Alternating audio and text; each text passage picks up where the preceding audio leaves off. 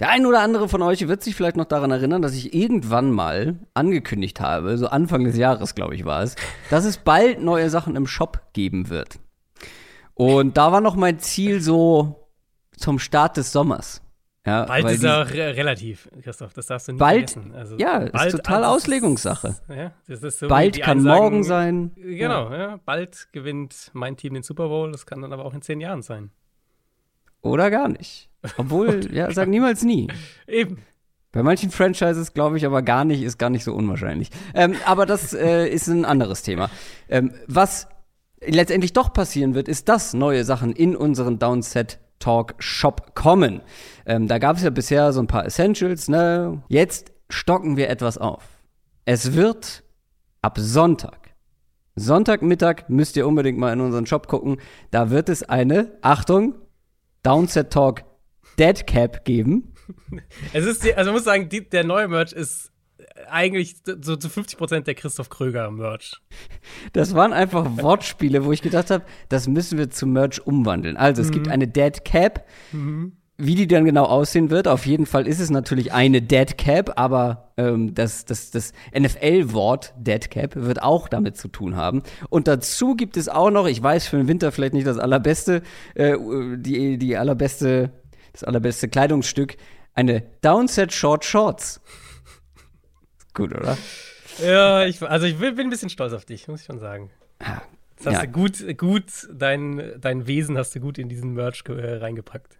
Aber, und jetzt verrate ich noch eine Sache, von der nicht mal du weißt. Oh. Es wird nämlich noch mehr in den Shop kommen. Und zwar gibt's den Hoodie. Unseren Downset Talk Hoodie ab Sonntag in zwei neuen Farben. Und zwar in Grau und in Downset Talk Blau. Die beide schön. sehr, sehr gut aussehen. Sehr schön. Haben gestern die Fotos gemacht. Gefallen mir wirklich beide sehr, sehr gut. Schaut gerne mal rein. Ich habe es zum Glück noch pünktlich bis zum Weihnachtsgeschäft äh, geschafft. Also, wenn ihr ein Weihnachtsgeschenk sucht für wen anderes oder für euch, man kann sich auch selber beschenken, dann schaut da gerne mal, sagen wir mal, Sonntag 12 Uhr. Haltet das mal so lose fest, aber wenn ihr uns bei Instagram und sonst wo folgt, werdet ihr das Ganze auf jeden Fall mitbekommen. Ja, die Adresse sollte ich vielleicht noch sagen. www.downsettalk.de slash shop.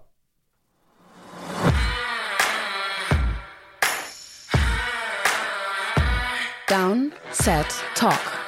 Der Football-Podcast mit Adrian Franke und Christoph Kröger.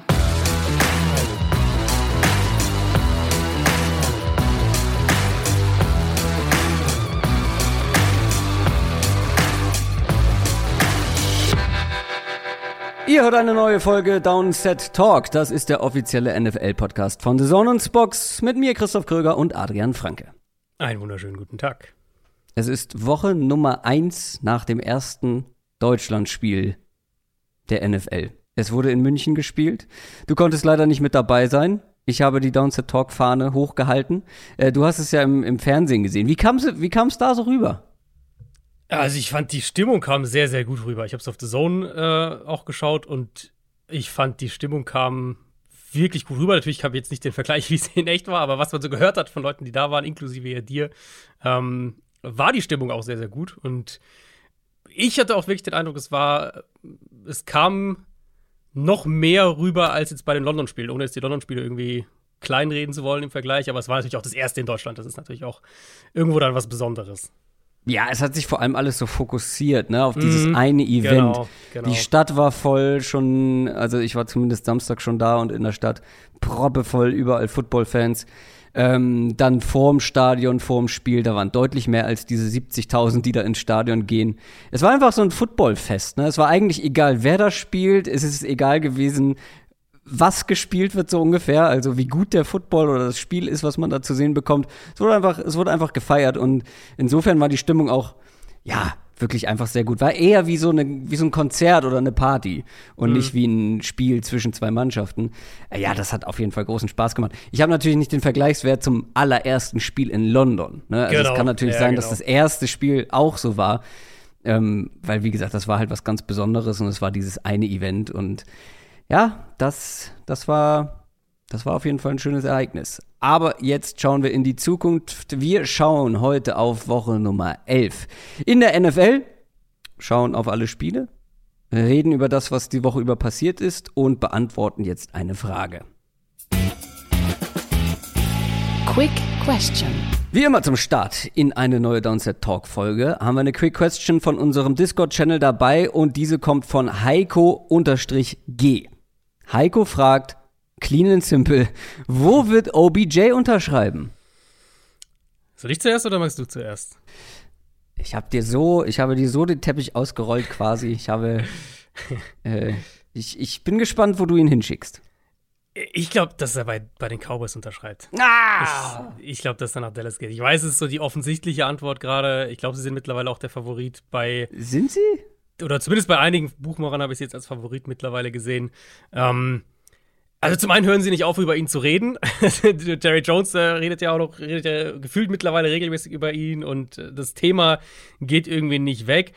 Es ist ein logischer Need, finde ich, bei den Cowboys, nachdem sie natürlich, muss man auch sagen, Maury Cooper weggejagt haben, aber es ist halt ein Need, neben CD Lamb so einen zweiten richtig starken Receiver wieder zu haben. Und ich denke, dass die Cowboys auf die Saison gucken und sich sagen, wir können dieses Jahr in, der NFC einen Run hinlegen. Die Eagles haben jetzt auch mal verloren, die sind nicht unverwundbar. Ähm, wir spielen noch gegen die Eagles, wir, wir können vielleicht wirklich, vielleicht sogar die, die Division doch noch irgendwie gewinnen. Ähm, und generell halt die NFC haben wir jetzt ja so oft drüber gesprochen, die NFC ist offen. Cowboys haben wahrscheinlich die beste Defense in der NFC ähm, mit den Niners zusammen. Und ja, die Möglichkeit ist dafür ein Run. Und ich könnte mir halt vorstellen, dass, dass sie sagen, das ist vielleicht so der, so wie es für die Rams ja letztes Jahr auch war, das ist vielleicht die Verpflichtung, die uns so ein bisschen over the top bringt und dann der, der äh, ich glaube, zu dem Glamour-Faktor und Cowboys vermarkten einen ja. sehr vermarktbaren Spieler, muss man, glaube ich, nicht viel zu sagen. Es wäre auch meine Antwort gewesen. Ähm, ich habe eben gesehen, die Quoten, die ich gesehen habe, waren ein bisschen älter. Ähm, da waren die Cowboys nämlich noch relativ weit unten, jetzt sind sie tatsächlich Favorit. Und ja, es ist einfach ein logischer Fit. Du hast mhm. eigentlich schon alles dazu gesagt. Sie brauchen da halt auch einfach jemanden. Und ich glaube schon, dass die Cowboys sich, wie du schon gesagt hast, halt als Team sehen, die in der NFC ja zumindest eine Chance hat, relativ weit in den Playoffs zu kommen. Aber dafür mhm. brauchen sie bessere, eine bessere Passing Offense und da fehlt auch eine gewisse individuelle Qualität, fehlt auch ein bisschen Erfahrung auf der Position. Ähm, und ja, ein Dak Prescott kann da auch bestimmt noch ein bisschen Hilfe gebrauchen. Mhm. Also es macht, es macht zu viel Sinn, aber ich bin eher tatsächlich durch Ausschlussverfahren ja. Äh, dahin gelangt, ja. weil wer denn sonst aktuell? Weil die Rams so waren lange Ding, Favorit, ja. die Rams glaube ich nicht. Also die klar. Rams, ja. Nee, diese Saison ist noch eigentlich durch für die Rams, sind wir ehrlich. Also natürlich sind sie noch nicht durch, sein. durch, aber es sieht schon sehr danach aus. Genau, also wenn du da aufs Papier schaust, geht's eigentlich ja noch. Ne? Drei Siege, glaube ich, hinter den Seahawks, die jetzt auch äh, verloren haben. Mhm. Ja, aber die trotzdem, also warum sollte OBJ da hingehen? Genau, nochmal. Das ist ja auch so, genau. Ja. Ähm, Beckham will ja auch so ein Team, was ja. ein Playoff-Run irgendwie genau. hinlegen kann. Äh, ja, die Packers haben jetzt ausgerechnet die Cowboys geschlagen, aber mhm. auch da Vielleicht reden wir da in ein paar Wochen anders drüber, dass die Packers doch ein Kandidat sind.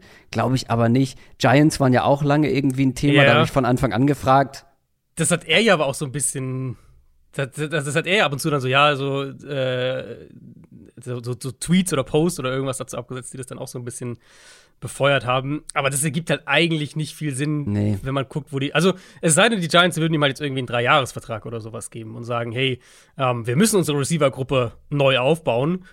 Warum nicht mit Odell Beckham starten? Und vielleicht ist dann ein Rookie-Quarterback nächstes Jahr drin und dann hat der schon mal ja, eine warum? gute Waffe so. Aber für dieses Jahr ergibt es halt eigentlich nicht viel Sinn. Nee.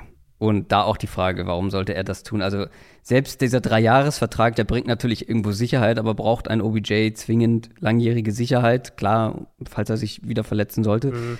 ist es was anderes. Aber ich glaube, dass OBJ auch jemand ist, gerade mit der Erfahrung, die er letztes Jahr gesammelt hat, dass er lieber zu einem Team will mit einem guten Quarterback, wo er wirklich Chancen sieht, weit in den Playoffs zu kommen. Und das ist ja ein kompletter Guess bei den, bei den Giants, weil selbst ja, wenn sie einen Rookie-Quarterback holen, wen funktioniert der, wie funktioniert der.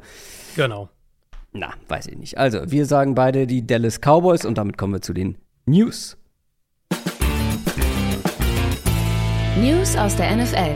Wir haben gerade schon über die Rams gesprochen. Ähm, die Saison könnte gelaufen sein, vor allem wenn das mit den Verletzungen so weitergeht, denn die Rams haben Cooper Cup erstmal verloren.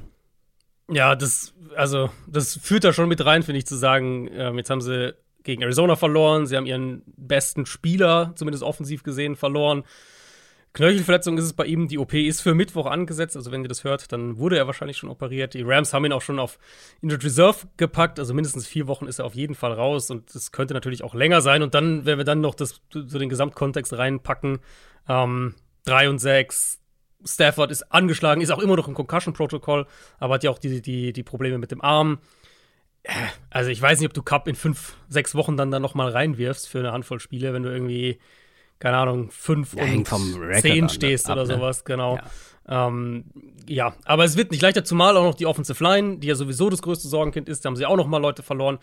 Sie haben äh, Chandler Brewer und äh, Larry Jackson verloren, die jetzt vielleicht nicht jedem Nicht-Rams-Fan direkt nah im Begriff sind, aber sie haben äh, beide mehrere Spiele gestartet für LA dieses Jahr. Brewer vier bis sechs Wochen raus ähm, und Jackson für den Rest der Saison. Brewer hat in Woche 9 als Right Guard, ähm, als Starting Right Guard übernommen. Und Jackson, über den hatten wir kurz mal gesprochen, weil der den Starting Left Tackle Spot übernommen hatte, nachdem sie Joe Noteboom verloren haben. Also der hat auf Left Tackle dann eine Weile lang gestartet. Also das ist einfach eine Situation, wo ich ernsthaft überrascht wäre, wenn die Rams auf die Saison jetzt gesehen noch mehr als drei, vielleicht vier maximal Spiele gewinnen. Ähm, einfach weil sie so viele Baustellen mittlerweile haben. Und die, die größten Baustellen, die sie ja von Anfang an hatten, eben Offensive Line und dann Pass Rush, die haben sie ja sowieso schon nie geschlossen bekommen und dann wurden sie ja mit Verletzungen da jetzt einfach auch noch mal mehr geschwächt.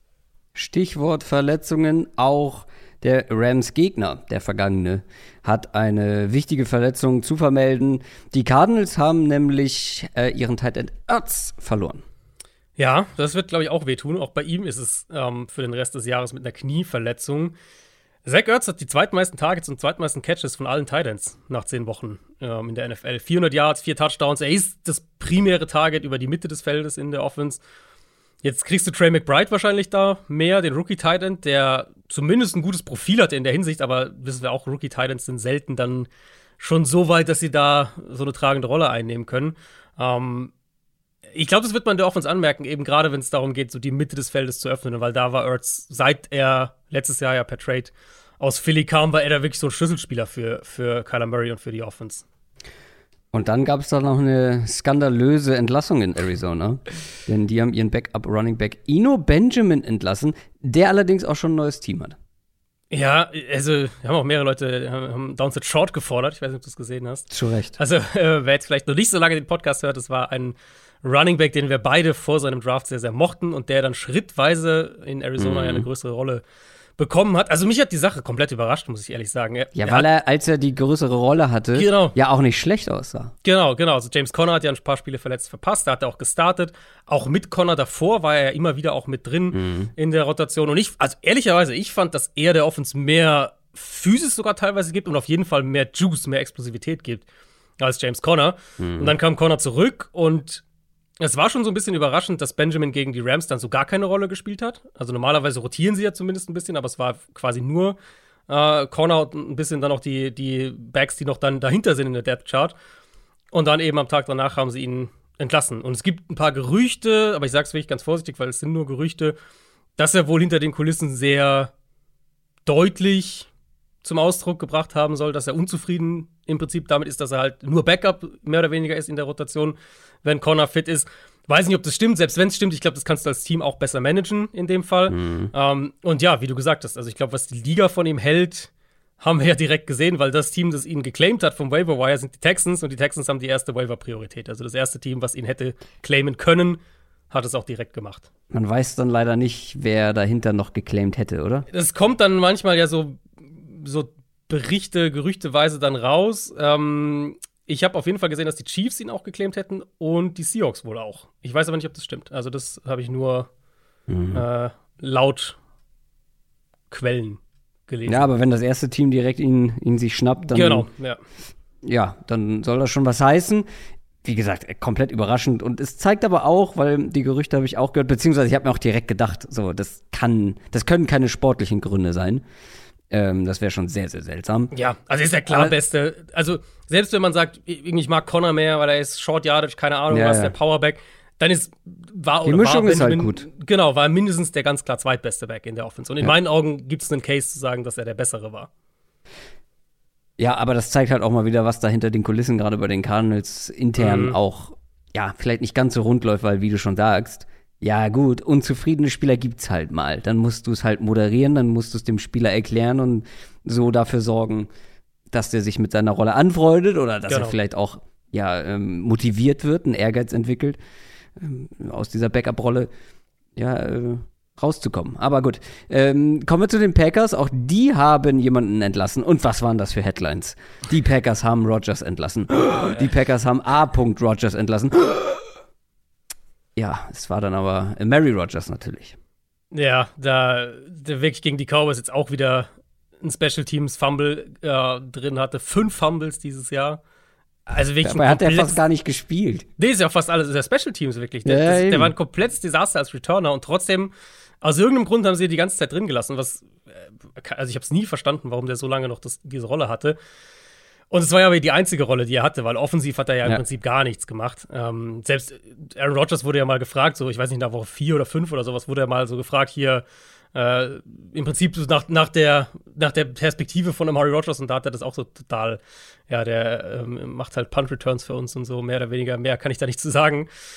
Was halt schon hart ist als Drittrunden-Pick letztes Jahr, mh, mm, wo ich mich ehrlich gesagt nach wie vor frage, was die Vision der Packers für ihn war und warum gerade die Packers, rein als Receiver-Typ und für das, was sie offensiv machen wollen, warum die einen Amon Ross St. Brown nicht viel höher hatten als Amari Rogers. Weil, also St. Brown in meinen Augen passt viel, viel besser als das, in, in das, was sie offensiv machen wollen, als Rogers. Und es wirkte so ein bisschen, als, als wäre das ein Gadget, ein Gadget-Pick gewesen. Sie sind ja sogar, glaube ich, hochgegangen, hochgetradet ein paar Picks für Rogers, um den zu bekommen.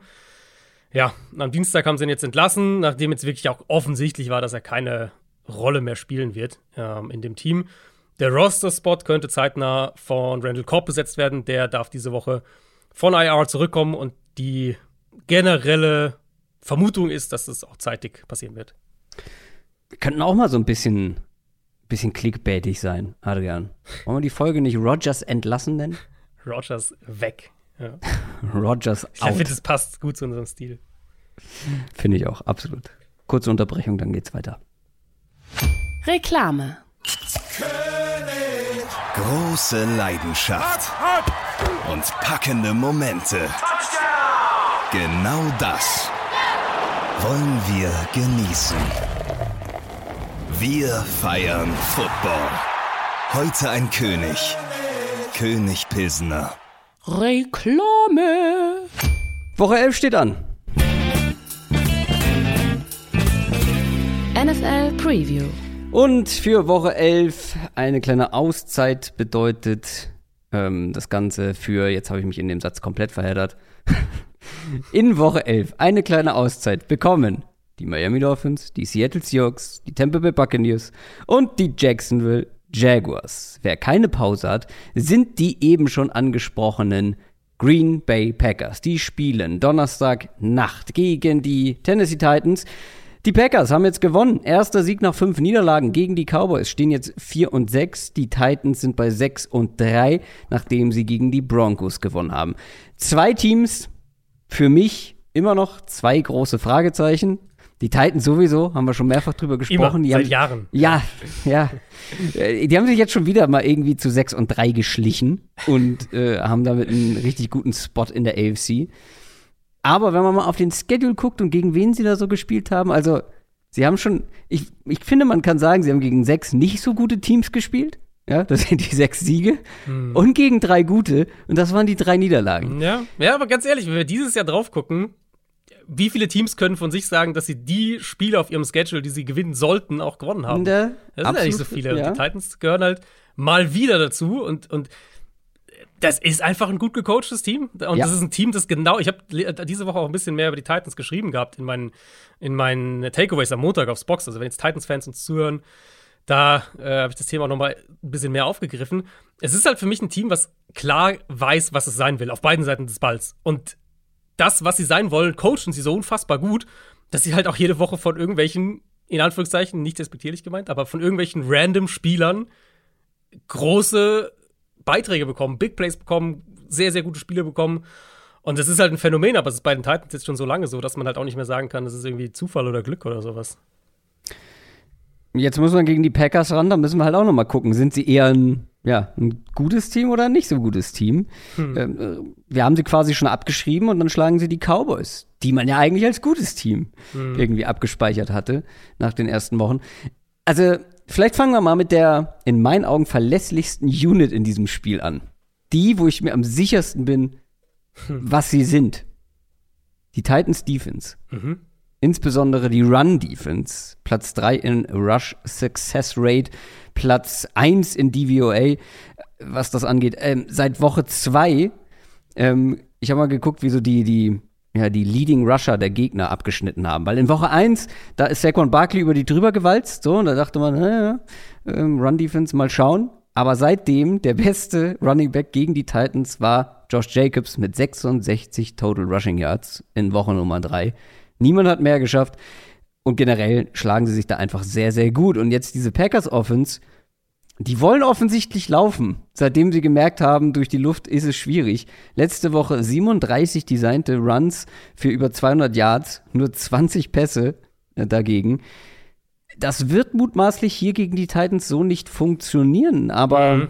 Mhm. Ähm, ja, vielleicht, vielleicht kann man sich auf den Mid-Season Breakout Receiver Christian Watson verlassen, der plötzlich da war. Aber ja. die Wahrscheinlichkeit, dass er liefern muss, ist relativ hoch. Ja, ich, also ich glaube wirklich, was die Packers gegen die Cowboys gespielt haben, ähm, offensiv, auch von der jetzt von der Verteilung und so, was du gerade gesagt hast. Ich glaube, das war schon nah dran am Idealbild dieser Offense. Also wie sie sich auch selbst sehen. Dass sie halt echt zum einen konstant, aber auch explosiv den Ball laufen können und dass sie dann eben die Shotplays im Passspiel bekommen mit Rogers auch wieder mehr an der Center, weniger in der Shotgun, dass es auch wieder mehr zusammen harmoniert. Mein Rogers hatte vier Completions über 15 plus Air Yards in dem Spiel, zwei davon für Touchdowns. Und da waren ja ein paar unfassbare Dinge auch dabei. Also der erste lange Touchdown auf, auf Watson, wie er den platziert, ist ja der Wahnsinn. Also das muss man einfach mal sagen. Bei aller Kritik, das, äh, Rogers hatte ein paar solcher Pässe in dem Spiel drin. Ähm, aber wie du gesagt hast, nur 20 insgesamt, 14 Completions in dem Spiel. Die Packers sind bei 62% ihrer Plays via Design, also ohne Scrambles und sowas, den Ball gelaufen. Das ist die höchste Runrate, die sie jemals in einem Spiel hatten, in dem Aaron Rodgers gestartet hat. Und die Stat, die ich fast noch treffender fand, um das so zu beschreiben, ist, dass das zweite Mal überhaupt in der Aaron Rodgers-Ära war, dass die Packers mehr als 24 Punkte zugelassen haben und Rodgers trotzdem den Ball weniger als 24 Mal geworfen hat. Und das ja trotz Overtime. Also es ging ja sogar noch länger, das Spiel. Also, das ist schon die Identität, glaube ich, wo sie sich sehen und was wahrscheinlich auch ähm, ihnen die beste Chance offensiv gibt. Das Problem hier ist ja wirklich, wie du es auch schon gesagt hast, die Titans haben die beste Run-Defense in der NFL. Und jetzt auch gegen Denver, obwohl Jeffrey Simmons nicht gespielt hat, Bud Dupree nicht gespielt hat, haben sie auch wieder nichts zugelassen. Ähm, muss man natürlich gucken, ob die spielen können. Kurze Woche, gerade Simmons natürlich schon ein absoluter Schlüsselspieler eigentlich für ja. diese Front. Wenn sie die einigermaßen zusammen haben, ich glaube, dann wird Green Bay eine andere Formel finden müssen, weil dann denke ich nicht, dass sie den Ball laufen können. Und ähm, glaub, könnte mir auch vorstellen, dass sie so mit der Physis von der Titans Line so ein bisschen Probleme bekommen. Und dann wäre ich halt gespannt, ob Rodgers das Spiel auch selbst diktieren kann und ob sie vielleicht auch die Titans ein paar Mal tief erwischen, was er Denver auch ein, zwei Mal geschafft hat. Ähm, so diese, diese vertikalen Plays. Das war auch zwar das Einzige, was für die Broncos funktioniert hat, aber das kann gegen die Titans schon auch klappen, weil gerade auf Outside Corner sind sie ja anfällig. Aber das könnte ein guter Test werden, ähm, ob Rogers auch dann mit einer höheren Gesamt, einem höheren Gesamtvolumen, Passing-Volumen auch auf diesem Level weiter spielen kann. Und dann eben, ja, würde ich auch sagen, halt, ob der, ob der Breakout von Christian Watson, ob das jetzt real war, ob das jetzt ein Einspielflug war oder ähm, ob er das häufiger abrufen kann. Aber sie werden es auf jeden Fall brauchen von ihm. Ja, und die Wochen davor hat es nicht so gut funktioniert, wenn sie mehr passen mussten. Ähm, Note mhm. an mich übrigens, ich habe die ganze Zeit gedacht, äh, dass Rashad Weaver, der Edge Defender der Titans, der Weaver ist, den ich so richtig, richtig, äh, sagen wir es anders, den ich definitiv nicht gut fand vorm Draft, als ich ihn gescoutet habe. Und viele andere fanden ihn sehr interessant. Und jetzt äh, ist Rashad Weaver einer der besseren Pass-Rusher bei den Titans. Das war der aber gar nicht. Curtis Weaver war derjenige, den ich äh, nicht mochte. Rushard Weaver kam so ein bisschen aus dem Nichts. Ja, Aber wie du schon gesagt ist, hast, einer dieser genau, Spieler, ne? Ganz genau. Und das, also, schaut euch, also selbst, wenn ihr jetzt äh, einfach mal nur auf die Total Stats guckt und, und schaut euch einfach mal die Titans Defense an, also die Spieler individuell in der Defense, und guckt euch an, was da für Leute teilweise in einzelnen Spielen irgendwie Leading Tackler waren oder, oder irgendwie Sacks hatten oder sowas oder eine Interception hatten. Also ich sitze manchmal da und sage, wer war das jetzt nochmal? Und das mhm. ist halt wirklich, das, das macht halt dieses Team aus, aber das spricht ja auch für, für gutes Coaching. Auf der anderen Seite die Titans Offense äh, mit Tannehill zurück. Wie erwartet sah sie besser aus als mit Malik Willis. Das war aber auch eine sehr, sehr schwere Aufgabe gegen die Broncos. Also ja. war jetzt auch nicht so, dass sie da richtig gut aussahen, aber wie gesagt, schwieriges Matchup gewesen. Das wird hier definitiv leichter, vor allem am Boden. Und das ist mhm. ja, haben wir auch häufig bei den Titans schon besprochen, Katalysator gewesen. Ja, wenn mhm. diese Titans gut laufen konnte, ja, dann waren sie schwer zu schlagen. Ähm, erwarten wir das hier auch, dass die Titans wieder, auch vor allem im Vergleich zu letzter Woche, deutlich besser laufen können. Es gibt halt keinen Ansatzpunkt, um das nicht zu erwarten, oder? Hm. Also die Cowboys sind ja auch, Cowboys sind für 159 Yards gelaufen, 5,1 pro Run. Ähm, Green Bay hat mittlerweile die drittschlechteste Run-Defense nach Success Rate, die fünftschlechteste nach EPA pro Run. Es ist einfach eine der schlechtesten Run-Defenses in der NFL. Und gegen die Titans ist es ja wirklich so, wenn man sie eindimensional machen kann, indem man ihnen das Run-Game wegnimmt, dann kriegen sie riesige Probleme. Ja. Und ja, das war ja gegen Denver halt, wie du es auch schon ein bisschen angedeutet hast. Dann hast du halt ein Big Play mit dem Flea Flicker und du kriegst ein Big Play irgendwie nach dem Catch vielleicht hier und da mal, wie dieses eine von, von Okonkwo gegen die Chiefs, so. Aber das sind halt einzelne Plays und von denen sind sie dann auch abhängig. Die Packers sind halt so gar nicht die Defense, der ich das zutraue, sie in der Hinsicht eindimensional zu machen, weil sie ja nicht, also sie haben ja nicht nur einfach eine schlechte Run-Defense, sie haben uns ja bisher auch dieses Jahr einfach nicht gezeigt, dass sie sich spezifisch auf so einzelne Matchups einstellen und, und, und gegebenenfalls ihre Defense auch mal merklich anders spielen wollen, wenn es das Matchup eigentlich verlangen würde. Wir hatten das Thema ja schon nach dem, nach dem Giants-Spiel haben wir darüber, glaube ich, gesprochen. Ähm, nach dem Jets-Spiel auch. Das Patriots-Spiel würde ich da auch mit dazu packen. Also Matchups, wo du eigentlich reingehst und sagst, wenn wir hier den Run in den Griff kriegen, dann denken wir nicht, dass die Offense viel gegen uns macht. Weil der Quarterback wackelt, weil die Offense keine Playmaker hat, was auch immer. Und sie haben es nie geschafft in keinem dieser Spiele. Jetzt fehlt Rashon Gary natürlich auch, haben wir letzte Woche drüber gesprochen. Devondre Campbell ähm, ist jetzt auch noch angeschlagen.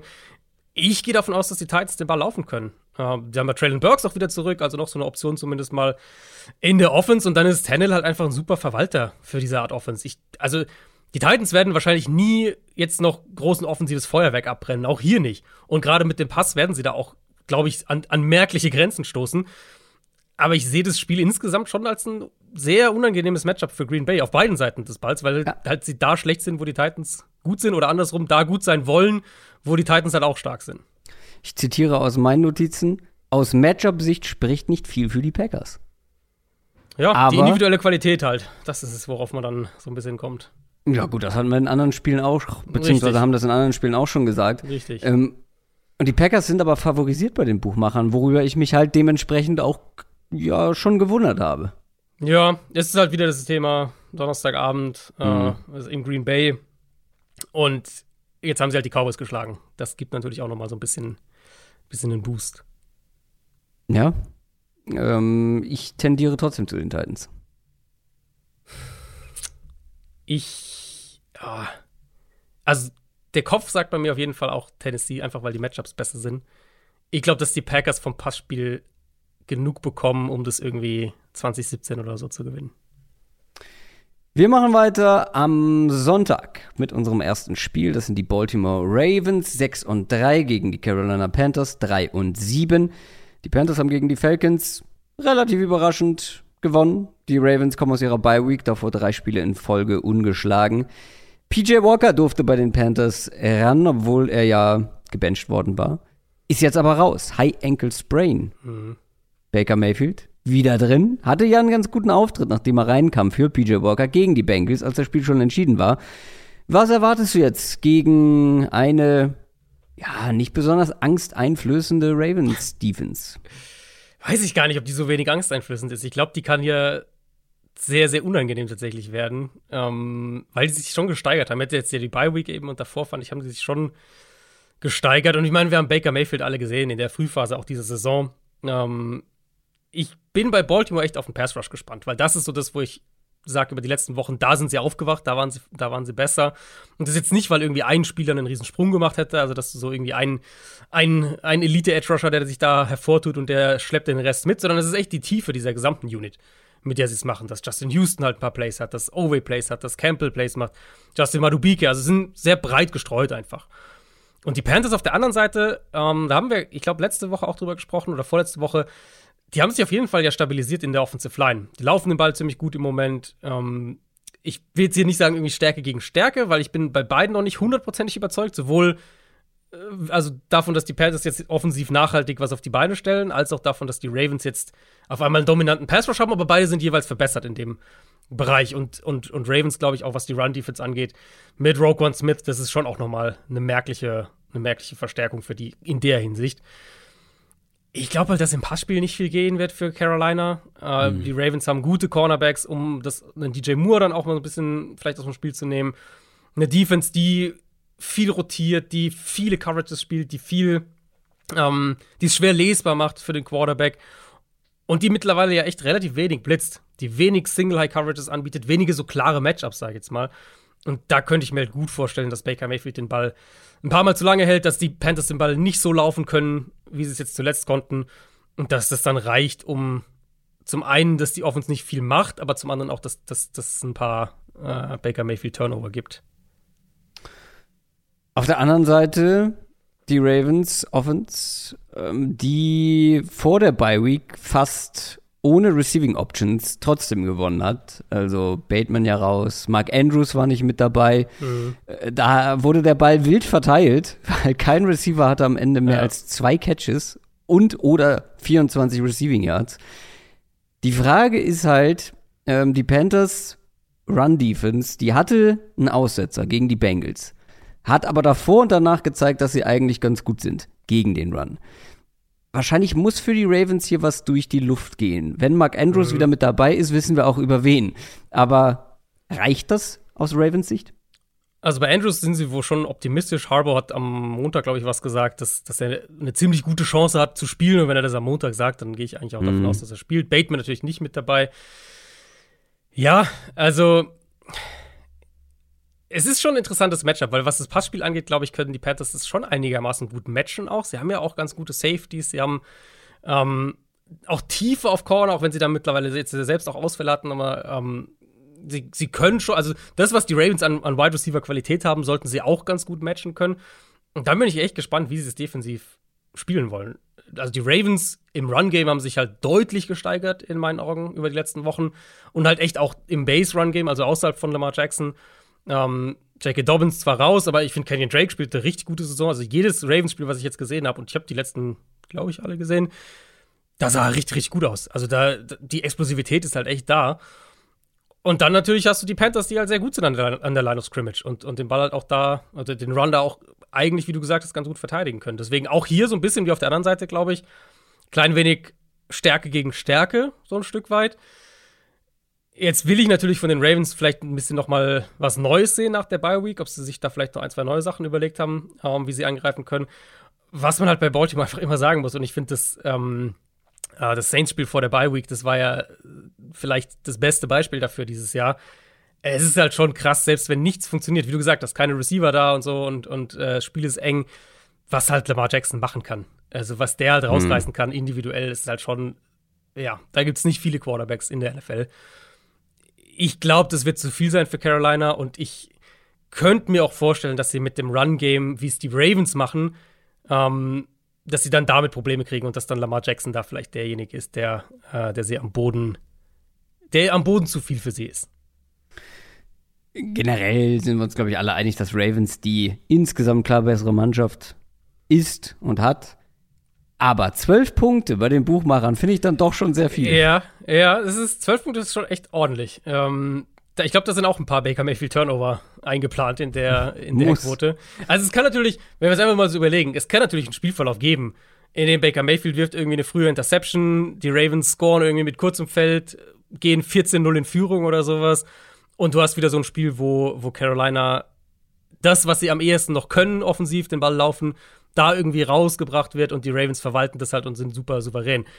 Aber zwölf Punkte für das, was wir von Baltimore bisher dieses Jahr gesehen haben, die ja so oft dann auch mhm. mal mit zehn Punkten in Führung gehen in dem Spiel, aber es halt dann doch immer knapp wird eigentlich oder sie es sogar verlieren. Das finde ich auch, ähm, das ist mehr, als ich mitgehen würde. Ja. Ich auch, aber ich glaube, wir sind uns einig, dass wir die Ravens vorne sehen. Mhm. Ähm, weil noch so eine Überraschung. Beziehungsweise die Panthers müssten auch noch mal ganz schön über sich hinauswachsen im Vergleich zu letzter Woche. Machen wir lieber weiter mit den Buffalo Bills. Die stehen 6 und 3 und haben im wildesten Spiel aller Spiele gegen die Vikings am Ende doch noch verloren. Und jetzt spielen sie gegen die 3 und 6 Cleveland Browns. Die Browns haben gegen die Dolphins verloren und waren dabei mehr oder weniger chancenlos. Das ist, glaube ich, auf dem Papier vor allem ein relativ einseitiges Spiel. Aber wir müssen natürlich über die Bills sprechen, die jetzt mhm. zweimal in Folge verloren haben. Zwei schwächere Spiele, glaube ich, unterm Strich von Josh Allen, zumindest mhm. für seine Verhältnisse. Ja, ich würde sagen, ich würde sagen, gar nicht mal unbedingt schwächere Spiele insgesamt betrachtet, aber zu viele Fehler, zu viele gravierende ja, genau. Fehler. Also er hat halt ja. jetzt auch gegen Minnesota hat er ja, was der an Plays teilweise gemacht hat, ähm, ist ja. ja immer noch, da, du denkst, sitzt immer noch davon, krass, das kann vielleicht ein oder zwei andere Quarterbacks. Aber das Thema halt wirklich, was, also worauf du jetzt gerade auch ähm, schon so ein bisschen hingewiesen hast, ist für mich, und wir haben ja letzte Woche drüber gesprochen, wir haben die Woche davor sogar auch drüber gesprochen, dass er zu viele kostspielige Fehler drin hat. Die, gegen Minnesota zwei Red Zone Interceptions, plus der Fumble natürlich in der eigenen Endzone, der ja überhaupt erst zur Overtime geführt hat letztlich. Gegen die Jets eine Red Zone Interception gehabt und zwei Turnover gegen die Packers, auch einer in der Red Zone. Und das sind halt viele kostspielige Fehler, von denen viele, wenn nicht die meisten sogar vermeidbar sind. Und die haben halt einen Preis, weil die Bills im Moment nicht mehr einfach wegrennen mit einem Spiel gegen, gegen solide bis gute Teams. Und die Vikings sind ein gutes Team. Und wenn man dann halt dem Gegner immer wieder diese Gelegenheiten gibt, zurückzukommen, ja, dann kommt er halt irgendwann auch zurück. Und diese Fehler mhm. bei Allen im Moment sind halt echt so, das ist zu viel gerade. Generell, also du hast die Turnover in, den, in der Red Zone angesprochen. Er hat die meisten Turnover in der ganzen Liga in der Red Zone und er hat jetzt mhm. schon die meisten Turnover-worthy Plays in der ganzen Liga unter Quarterbacks. Ähm, also die Frage ist halt, ist das eine Momentaufnahme? Ist das vielleicht auch so ein kleiner Mid-Season-Durchhänger? Sieht man ja auch regelmäßig. Oder ist das ein ernsthaftes Problem? Und selbst wenn ja, wie relevant mhm. ist das gegen eine Browns-Defense, die zu den, sagen wir mal, drei Schwächsten der, der, Liga gehört? Weil, wie, sehr braucht man überhaupt einen guten Allen ohne Fehler in diesem Matchup?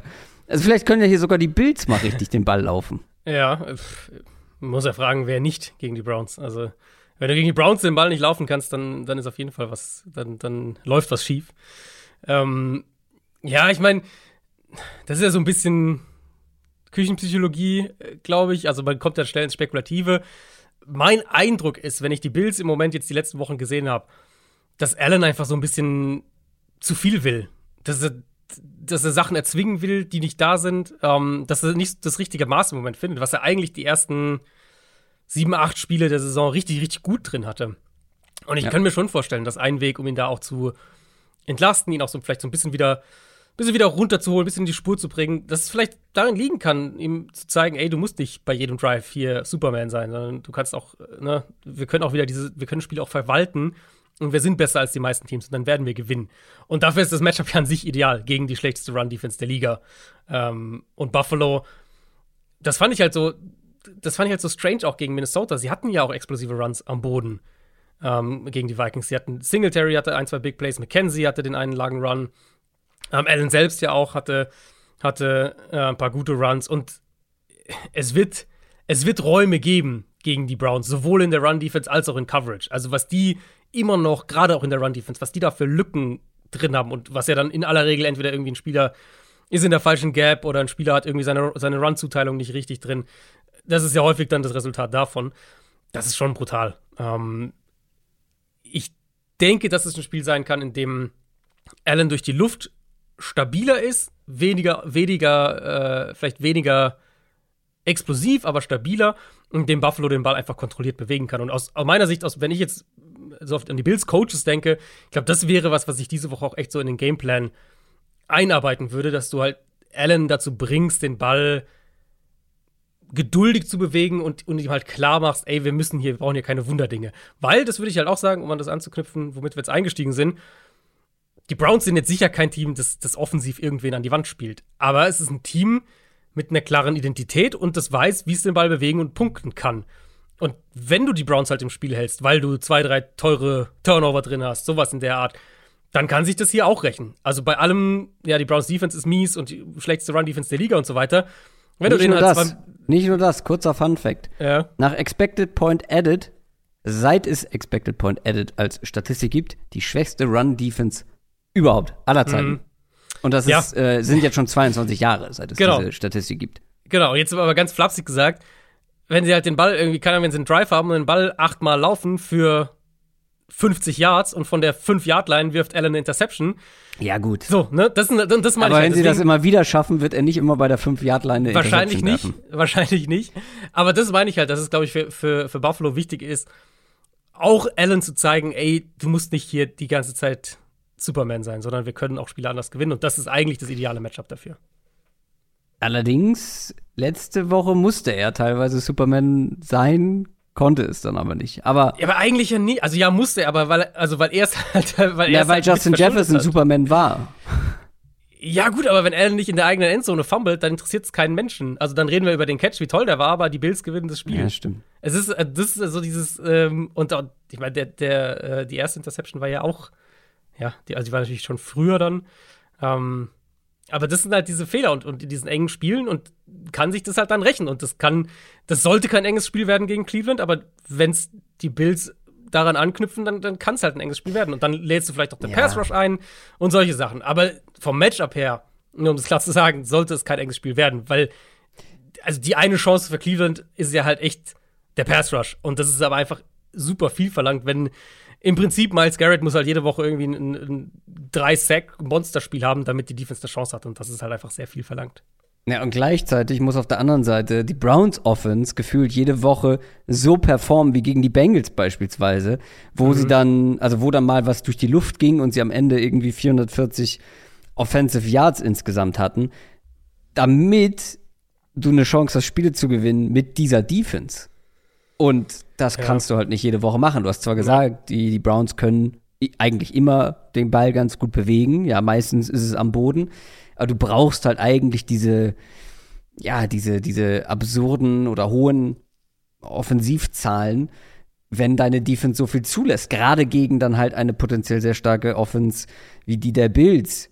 Jetzt kommt aber die Bills Defense, eigentlich eine der besten der Liga die letzten zwei Wochen ja nicht immer so, sahen zumindest nicht so dominant aus, hat auch mit Verletzungen zu tun, haben wir drüber gesprochen. Ähm, und aktuell ist es auch so. Also es gibt gerade sechs angeschlagene Spieler bei den Bills, mhm. die, die fraglich sind für das Spiel. Fünf sind aus der Defense. Geht da vielleicht sogar was für die Browns?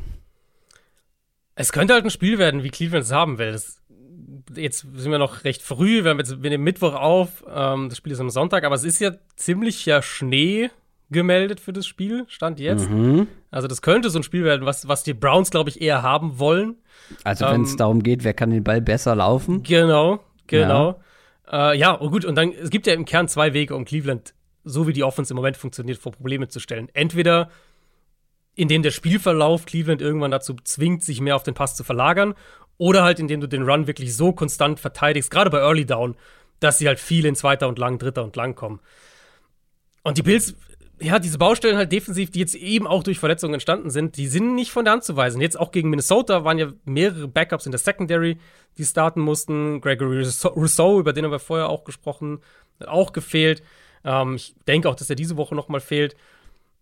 Trotzdem fand ich, dass Buffalo das Run-Game der Vikings eigentlich lange sehr, sehr gut verteidigt hat. Mhm. Klar, dann hat Delvin Cook halt diesen 81-Yard-Touchdown-Run, äh, sieht dann in der, im Boxscore richtig blöd aus, aber davor haben die eigentlich nicht viel am Boden gemacht.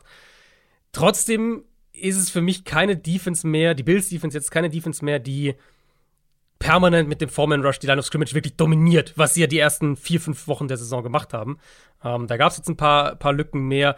Ich habe auch mal geschaut, wenn man jetzt mal nach, äh, nach Success Rate gegen den Run geht, ist Buffalo nur noch auf Platz 19. Also die sind nicht mehr so dominant, wie sie das in der Frühphase der Saison waren.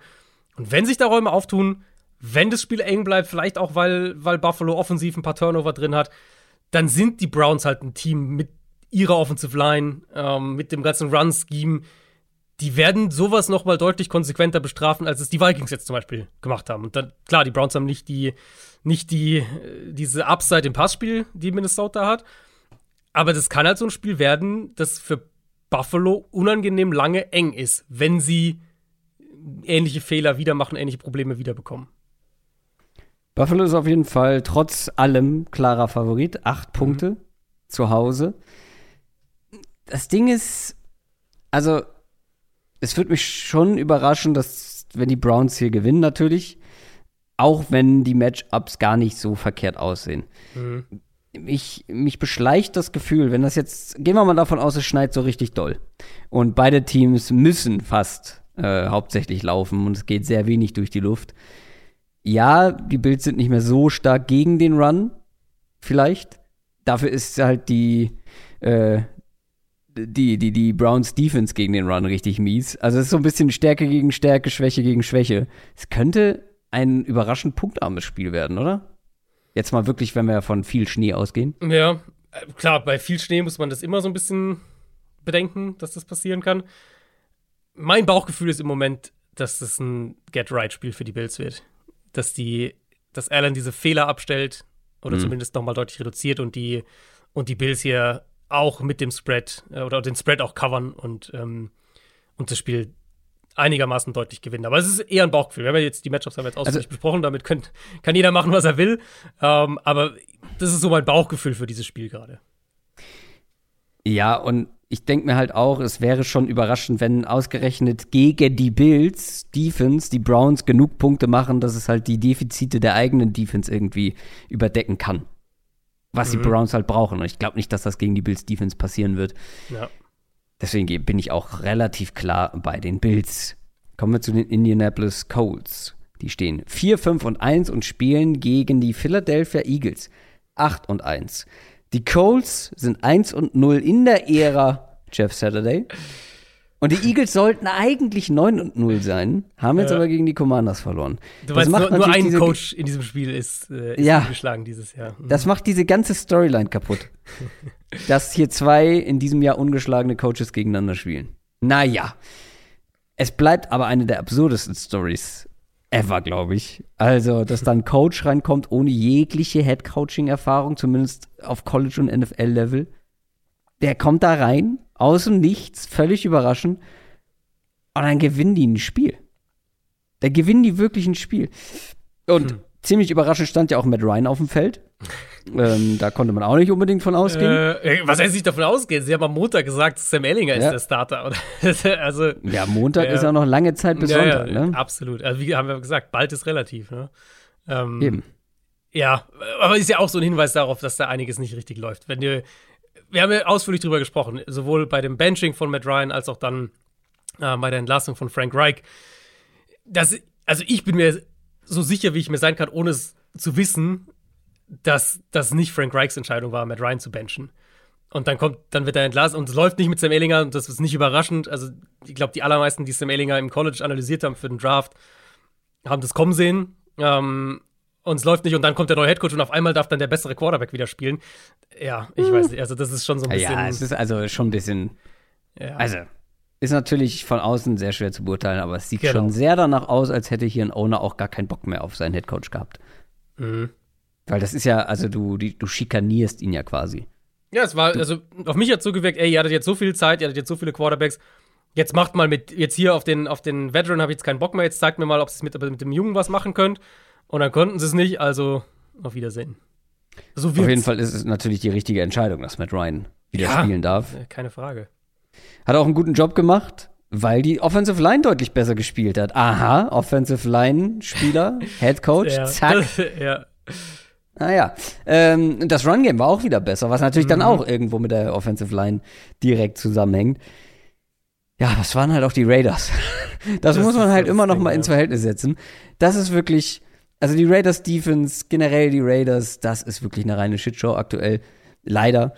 Jetzt kommt die Eagles Defense, diese Eagles Front und, und ja, die haben gerade gegen die Commanders verloren, okay, aber es ist trotzdem immer noch eine Front mit der besten Pass Rush Win Rate. Das ist mhm. ähm, eine Defense, die bis dahin gegen alle Gegner mehr oder weniger gehalten hat.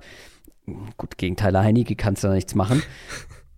Und also ein Bounceback-Spiel generell von den Eagles, aber vor allem auch von dieser Defense, ist jetzt nicht gerade unwahrscheinlich. Und diese Cold Offense, gerade wenn ich mir dieses Matchup an der Line angucke und eigentlich das mit in Betracht ziehe, was ich die ersten neun Wochen gesehen habe, hm. dann könnte diese Colts Offense auch deutlich schlechter wieder aussehen. Äh, ja, also ja, auf jeden Fall. Ich will halt sehen, ob diese Line, dieser Auftritt von der Colts Line, ob das jetzt ein Einspiel fluky Ding war, Matchup geschuldet, vielleicht irgendwie ein bisschen klar, der kommt der All-Pro-Center jetzt als Head Coach und, und irgendwie hat, vielleicht hat er ein, zwei Schrauben gedreht, das will ich überhaupt nicht ausschließen. Ähm, aber der Effekt war natürlich schon extrem und das kann jetzt nicht von fünf Tagen Jeff Saturday ist der Head Coach kommen, dass die Line auf einmal, mit, also in meinen Augen mit Abstand ihr bestes Spiel hatte. Du hast Run Game schon angesprochen, Jonathan Taylor, 147 Rushing Yards, 6,7 pro Run. Ich glaube, es ist das erste Mal überhaupt seit Woche 1 gegen die Texans, wo er auch ein sehr gutes Spiel hatte, dass er überhaupt mehr als 80 Rushing Yards hatte in dem Spiel. Und ähm, dann kann mit Ryan funktionieren, ne, wenn er so dieser, dieser Quick-Game-Ballverteiler ist. Das funktioniert aber halt nur im Zusammenspiel mit dem Run-Game. Und, und ich bin sehr gespannt, was die Eagles hier aus defensiver Sicht priorisieren, weil ich finde, über Philadelphias Run-Defense müssen wir schon ein bisschen kritischer sprechen. Die waren jetzt in mehreren Spielen nicht gut. Gegen Washington immer wieder Short-Yardage-Situationen verloren. Das war ja ein Riesenproblem. Das, das, hat ja zu diesen langen Drives geführt, dass die, dass die Commanders permanent Dritter und zwei, Dritter und eins, Dritter und drei ähm, verwertet haben. Die Woche davor, Thursday Night Game, gegen Houston Probleme gehabt. Die Woche davor gegen die Steelers, die jetzt nicht unbedingt die furchteinflößendste Rushing Offense der Liga sind, auch super viel zugelassen. Hm. Ähm, für mich ist schon deutlich geworden über die letzten Wochen, dass die Eagles im Moment nicht die Run-Stopping-Qualitäten haben, um permanent aus einer leichten Box zu verteidigen. Da sind zu viele Räume, da sind zu viele Lücken, da lassen sie auch jetzt konstant zu viel zu. Äh, da spielt sicher der Ausfall von Jordan Davis eine Rolle, aber ich würde sagen, dass es das auch darüber hinausgeht. Und das habe ich eben gemeint. Ich bin gespannt, was sie defensiv hier auch priorisieren, weil vielleicht ist es ein Spiel jetzt, wo sie drauf gucken und reagieren, indem sie sagen, okay, dann spielen wir jetzt diese Woche weniger Split Safety Looks, mehr Single High, mehr Man vielleicht auch, damit wir die Box aggressiver spielen können. An sich, das, das Spiel hier wäre prädestiniert für so einen, wenn man mhm. mal sagt, für so einen alternativen Gameplan. Eagles haben zwar ihren Slot Corner verloren gerade, Avante Maddox, der verletzt erstmal raus, aber sie haben immer noch zwei richtig gute Outside Cornerbacks mit Bradbury und Slay, plus ein John Segano Johnson. Und die Colts haben ja jetzt keine übermäßige Receiver-Power. Und du hast die Pass-Rush-Quote angesprochen. Also im Pass-Rush müssen wir uns, glaube ich, keine Sorgen machen aus Eagles Perspektive. Deswegen geht es schon so ein bisschen darum, wie können wir denen das Run-Game jetzt hier wegnehmen. Gerade mit Blick, also in beide Richtungen. Mit Blick einmal darauf, jetzt haben wir die Colts eine Woche unter Jeff Saturday gesehen und auf einmal können sie den Ball laufen. Und aber die Eagles, diese Rushing-Defense-Problematik geht jetzt schon mehrere Wochen. Und für mich wäre das ein Matchup, wo du wirklich bewusst sagst, hier müssen wir den Gameplan anpassen, hier müssen wir das defensiv anders spielen, als wir es eigentlich wollen. Weil eigentlich wollen sie ja halt mit einer leichten Box verteidigen, ähm, sich auf ihre Defensive Line verlassen. Und im Moment klappt es aber halt nicht. Ich habe gerade mal aus Interesse ähm, geschaut, weil du hast Jonathan Taylor angesprochen. Der war ja im, im Fantasy Football Nummer 1 oder Nummer 2 Pick eigentlich in jeder Liga. Mhm. Ähm, was schätzt du, welcher Running Back er jetzt nach Fantasy-Punkten ist momentan? Standard oder PPR? Macht keinen großen Unterschied. Also ich habe okay. Half-Point PPR geschaut. Okay. Äh, welcher Running Also machen Mittelding. Ich würde sagen, irgendwie so. Boah. Volume hat er schon, aber hat ja auch gefehlt zwischendurch. Ne? So. Also an, anders gefragt. Wer hat mehr Fantasy-Punkte? Devin Singletary oder Jonathan Taylor? Ich glaube, da würde ich Taylor nehmen. Ja. Äh, ist aber falsch äh, aber es ist nah beieinander. Ähm, wenn ich das also hier pro richtig Spiel, sehe, pro Spielpunkte wahrscheinlich. Also Taylor hat ja zwei Spiele, glaube ich, verpasst oder so. Ein oder zwei verpasst. Das stimmt. Er hat pro ähm, Spiel mehr Punkte, genau. insgesamt knapp weniger. Es war fies, aber ähm, Jonathan Taylor auf Platz 26. Boah, ich hätte 20, wollte ich sagen. Also ich hätte 20 im Kopf gehabt. Boah, 26. Hm. Ja. Bitter. Ja. Bitter, bitter, bitter. Christian McCaffrey übrigens auf Platz 5. Das war ja immer die Entscheidung mhm. vor die jeder gestellt war, der an äh, Pick, mit Pick 1 dran war. So wie ich. Ähm, ja. So wie du. Und du hast dich für Christian McCaffrey entschieden, wenn ich mich richtig ja. erinnere. Wobei, äh, ich habe es ja letzte Woche geschrieben, der Move, der meine Fantasy-Saison gerettet hat, war nicht McCaffrey, sondern Justin Fields. Mhm. Auch darüber bin ich gerade gestolpert. Nummer 4 Quarterback nach Fantasy-Punkten. Ja. Kommen wir wieder zurück zum Real-Life-Football. Ähm, ein, äh, ja, also wenn wenn die Eagles diese Line dominieren können, wird es auch wieder schwieriger für Matt Ryan, weil wir haben gesehen, wie stark es bergab geht, wenn der Mann Druck bekommt dieses Jahr. Aber auf der anderen Seite äh, muss die Colts Defense die restliche Saison auf Shaq Leonard verzichten. Ich glaube, das hatten wir noch nicht mhm. so besprochen. Ähm, der wird, glaube ich, jetzt zum zweiten Mal operiert. Ja, ja genau. Ist jetzt also er war ja schon raus. immer wieder in and ja. out. Hat er generell nicht viel gespielt dieses Jahr, aber genau, jetzt ist, äh, jetzt wird er nicht mehr spielen dieses Jahr. Und diese Colts Defense trifft jetzt auf die Eagles Offense, die einfach viel zu sloppy war. Diese mhm. äh, letzte Woche vier Turnover gehabt. Ja. Ähm, das war, glaube ich, ich fand das Spiel gegen die Commanders war so ein richtiges, ah, da unterschätzt jemand den Gegner. Die fühlen sich zu sicher und dann wird es halt auch schnell sloppy. Gleichzeitig war AJ Brown komplett abgemeldet. Mhm. Dann hat man noch Dallas Goddard gegen Ende verloren. Ja. Der wird höchstwahrscheinlich nicht spielen. Nee, diese Woche, also quasi sicher diese Woche nicht. Es hieß mehrere ja. Wochen raus. Ja. Genau. Und die Frage aber ist natürlich, ob auch die Colts Defense die Eagles zu Fehlern zwingen kann, um auch diese Turnover zu generieren, um so eine Chance zu haben. Ja, also das Washington-Spiel war schon so, da kam dann schon viel zusammen und so manchmal hast du solche Spiele einfach. Diesen Eagles haben den Ball nicht, haben wir ja drüber gesprochen gehabt vorher auch, dass sie da wahrscheinlich den Ball nicht so laufen können. Ähm, konnten sie im ersten Matchup ja auch nicht. Ich meine, das, mhm. wär, das war das, worüber wir auch vorher gesprochen hatten. Und zwar halt Washington auf der anderen Seite. Washington hatte die langen Drives, und dann Hurts hatte ich ja auch so ein bisschen nach dem Texans-Spiel angesprochen. Bisschen unsauber, mal das Pocket-Verhalten, mal die Accuracy, mal zu spät einfach. Ähm, und dann haben halt diese Shotplays nicht wie gewohnt geklappt. Und, und dann hat er auch hier und da ein bisschen versucht, was zu erzwingen. Die erste Interception, die, die war ja ganz klar einfach ein Shot in Double Coverage geworfen. Ähm, dann hat er das Big Play zu Quest Watkins, das ankommt und der fummelt den Ball. Und sowas, das, ja, sowas kommt dann halt mhm. einfach mal. Das läuft, wenn es halt mal nicht läuft in so einem Spiel, dann passiert sowas halt auch mal eher. Und, und, und manchmal hast du dieses Match-Pech. Und das war jetzt, das war jetzt das erste Mal überhaupt in dieser Saison, dass die Eagles zur Halbzeitpause hinten lagen. Weil sie ja immer wieder in, im ersten und, und vor allem im zweiten Viertel Gegner überrannt haben und dann das Spiel managen konnten. Und das war halt dieses Mal nicht so. Und, und dann hast du ein paar Probleme halt schon auch mal gesehen. Ähm, und natürlich war dann auch, sind dann auch Sachen mit dabei, die nicht jede Woche passieren werden. Eben diese Turnover beispielsweise. Trotzdem würde ich sagen, die Colts haben eine gute Run-Defense. Ähm, mhm. wenn, ich jetzt insgesamt auf die Colts blicke als Team, ist das wahrscheinlich die größte Konstante dieses Jahr bei denen, dass die ja. eine gute Run-Defense haben. Jetzt auch die letzten Wochen waren sie da gut. Gegen die Raiders, die ja durchaus zwischenzeitlich auch ein sehr gutes Run-Game hatten schon dieses Jahr. Äh, gegen die Patriots auch, gegen Washington auch. Vielleicht können sie da auch den Eagles das Leben schwer machen, so ähnlich wie Washington das am Montag geschafft hat. Ja, aber wer verteidigt dann AJ Brown? Haben die den Kendall Fuller? Ja, sie haben Stefan Gilmore. Das ist nicht so ein schlechtes Matchup, stimmt, finde ich, stimmt. gesagt. Stefan Gilmore. Ähm, der hat ja auch äh, entscheidende, entscheidendes mhm. Play letzte Woche gehabt, stimmt? Genau, stimmt, ja. ja. Finde ich war auch vom, also so vom Spielertyp her eigentlich auch ein gar nicht so schlechtes Matchup. So dieser Physis, mhm, physischer mhm. Corner gegen physischer Receiver.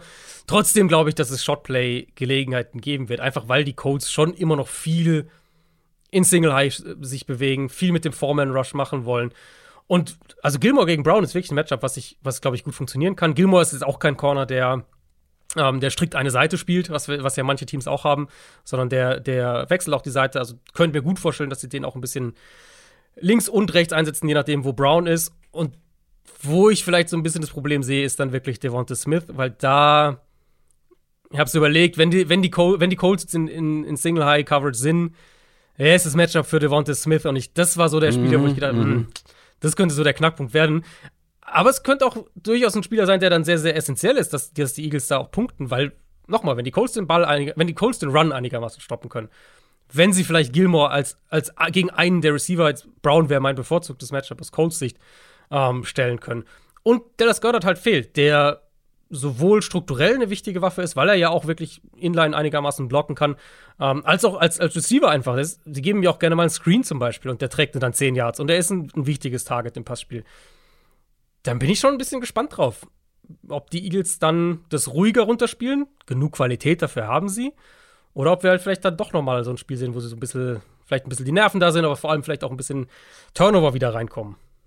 Ich mache mir relativ wenig Sorgen, um ehrlich zu sein. Ich mhm. glaube, das ist ein Mid-Season-Ausrutscher eines klaren Favoriten, äh, eines klaren Favoriten gewesen. Mhm. Und jetzt nichts, was irgendwie dauerhaft stattfinden wird. Gleichzeitig auch irgendeine Art von Ausrutscher sehe ich bei den Colts, weil ich kann mir einfach nicht vorstellen, dass du neun Wochen so schwach spielst, ja. gerade die O-Line, und dass dann diesen Schalter plötzlich umlegst und plötzlich eine viel bessere O-Line hast und, und generell viel besser performst, dass das dann einfach jetzt so weitergeht, gerade mhm. gegen diese Eagles Defense. Ja, ich glaube, dass die Eagles hier mehr auf Zack sind, sind mit 6,5 Punkten favorisiert und das finde ich eigentlich auch eine ganz, ganz faire Line. Ja, ich finde sie. ich glaube, wenn sie, wenn sie das gegen Washington noch gewonnen hätten, würde ich hier vielleicht von einem Trap-Game sprechen. Ähm, mhm. Aber so ist halt so von der, einfach von der Psychologie her, ne? Es ist ja schon ja, so, jetzt genau. haben sie diese Niederlage zur Primetime, jeder hat's gesehen, so und, das, und ja. jetzt, ja, ich, ich könnte mir auch vorstellen, dass es dann eher deutlicher in die andere Richtung geht. Die New England, New England Patriots, langsam, äh, stehen 5 und 4 und spielen gegen die New York Jets 6 und 3. AFC East Matchup in einer Division, wo alle einen Winning Record haben und eine positive Punktedifferenz. Und beide kommen fresh aus ihrer Bye Week. Das ist das zweite Matchup dieser beiden. Das erste Matchup ist gar nicht so lange her, drei Wochen. Die Patriots haben gewonnen mit 22 zu 17. Das war dieses wilde Zach Wilson-Spiel, wo wir ihn hm. danach stark kritisiert haben. Zwar 355 Yards, zwei Touchdowns, aber eben auch drei Interceptions, wo eine mhm. blöder aussah als die andere. Mhm. Danach ein deutlich weniger wilder Auftritt gegen die Bills von, Jack, äh, von Zach Wilson, wo man gewonnen hat. Nicht unbedingt wegen Zach Wilson, aber er ist halt auch nicht weggeworfen. Was erwartest du jetzt von, von Zach Wilson, von dieser Jets Offense? Weil, wenn er die mhm. Balance findet, ne, ja, eine gewisse Aggressivität mitbringt, aber halt ja. nicht ganz so sloppy, die Turnover vermeiden kann, dann ähm, ist diese Offense schon nicht zu unterschätzen. Auch wenn man jetzt gegen eine, eine sehr gute Patriots-Defense spielt. Ja, vor allem wie die Patriots-Defense halt mittlerweile drauf ist. Das ist ja schon, das ist halt echt wieder eine der besten Defenses der Liga, muss man wirklich so sagen. Mhm. Und das war, das war die Story ja nach diesem Spiel auch vor drei Wochen. So, ja, die Jets Defense kann halt komplett lights out sein und kann, kann ihr Matchup dominieren, aber wenn Zach Wilson so spielt, dann reicht halt das auch nicht.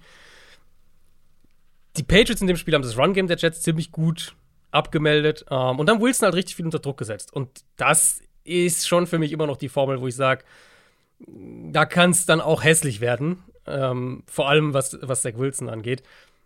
Die Patriots sind sehr, sehr gut darin, mit dem Foreman Rush zum Quarterback zu kommen. Die zweiten meisten Sacks in der NFL auch mit dem Foreman Rush 22. Die Jets sind das einzige Team, was mehr hat tatsächlich. Ähm, Matt Judon spielt richtig gut. Die Patriots bekommen ihn oder, oder was heißt bekommen ihn, schemen ihn auch in 1 gegen 1 Situationen. Josh Uche war jetzt die letzten Spiele auch ein konstanterer Faktor im Pass Rush. Und dann die Interceptions von Wilson, das ist sehr angesprochen, gerade in dem Spiel. Die zweite und die dritte vor allem mhm. unter Druck, die waren ja komplett wild einfach. Und ich vermute, dass die Patriots Wilson das Leben wieder schwer machen werden, was seine, ähm, seine Post-Snap-Reads angeht. Dass sie ihn über die Mitte des Feldes auch ärgern werden. Das war die erste Interception in dem Spiel auch in Woche 8. Ähm, da haben sie eine Seite der Protection so ein bisschen überladen und Wilson zögert halt kurz, muss aber schon so zurückweichen und wirft dann halt vom Backfoot über die Mitte und überwirft halt den Crosser eigentlich vor ihm, der frei gewesen wäre, überwirft den halt komplett und, und der Verteidiger da hinten fängt den Ball einfach ab. Was ich sagen würde, ist, dass die Jets sich in der Offensive Line jetzt trotz der Ausfälle, die sie ja immer wieder hatten, stabilisiert haben. Da waren sie jetzt auch, das war ja auch so eine Story in dem Spiel gegen Buffalo, dass sie da echt überraschend gut waren, überraschend gut standgehalten haben. Und vielleicht können sie Wilson auch ein bisschen mehr Zeit geben. Ähm, aber so das, was die Patriots mit der Front insgesamt machen, nicht was die individuelle Qualität angeht. Was die individuelle Qualität angeht, würde ich immer noch die Bills nehmen. Aber was sie mit der Front insgesamt machen und wie sie verteidigen, wie sie im Pass Sachen, Matchups kreieren, aber auch den Run verteidigen, finde ich sie fast ein unangenehmeres Matchup für die Jets als die Bills jetzt zum Beispiel. Also die Bills Defense gegen die Jets. Mhm. Und deswegen, mh, mm, ich bin ich, ich, befürchte, dass es für Wilson nicht, vielleicht nicht so schlimm wie das, wie das erste Spiel, aber dass das wieder ein Spiel werden könnte, wo die Patriots Defense ihm ziemliche Probleme macht. Die, Pat, äh, die Patriots Offense hat aber auch Probleme. Ähm, die haben jetzt zwar, äh, ja, stehen ganz gut da mit 5 und 4, aber halt auch vor allem dank der eigenen Defense, die du gerade mhm. angesprochen hast. Sprich, sie mussten auch nicht so viel machen. Die Frage ist natürlich, reicht nicht viel aus Offensicht hier gegen die Jets, die ja auch eine, eine echt starke Defense mittlerweile haben. Ähm, und ja, wenn sie nicht viel machen, ähm, oder also fragen wir anders. Kann diese Patriots Offense, hm. wenn sie müsste, Eingang zulegen?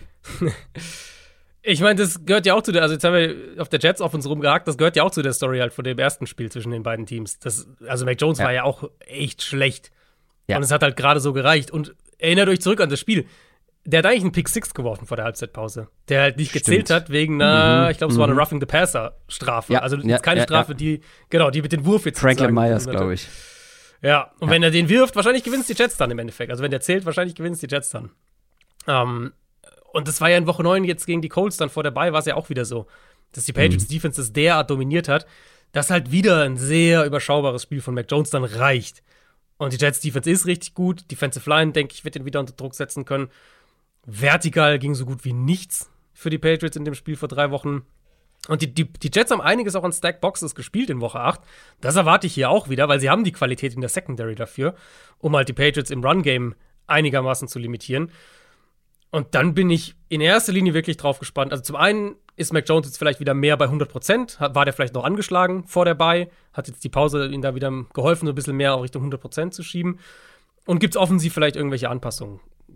Kann Mac Jones wieder mehr dieser effiziente Ballverteiler sein, der er als Rookie eigentlich war? Hm. Wenn nicht, wenn das Mac Jones wie vor der Bye Week wird, dann wird letztlich dieses Spiel halt ganz simpel das Team gewinnen, das die dominantere Defense hat und im Zweifelsfall vielleicht auch mit der Defense einmal scored oder sowas. Ja, ist halt die Frage, welche Defense ist dominanter, welche Offense macht weniger Fehler. Mhm. Ähm, ich, viele äh, Punkte sind, ja. glaube ich, nicht zu erwarten bei den beiden Defenses. Nee, wahrscheinlich nicht. Ich glaube, wenn ich im, im, Vakuum mich entscheiden würde, würde ich die Jets Defense nehmen. Aber vom Matchup her würde ich, würd ich zur Patriots Defense tendieren hier.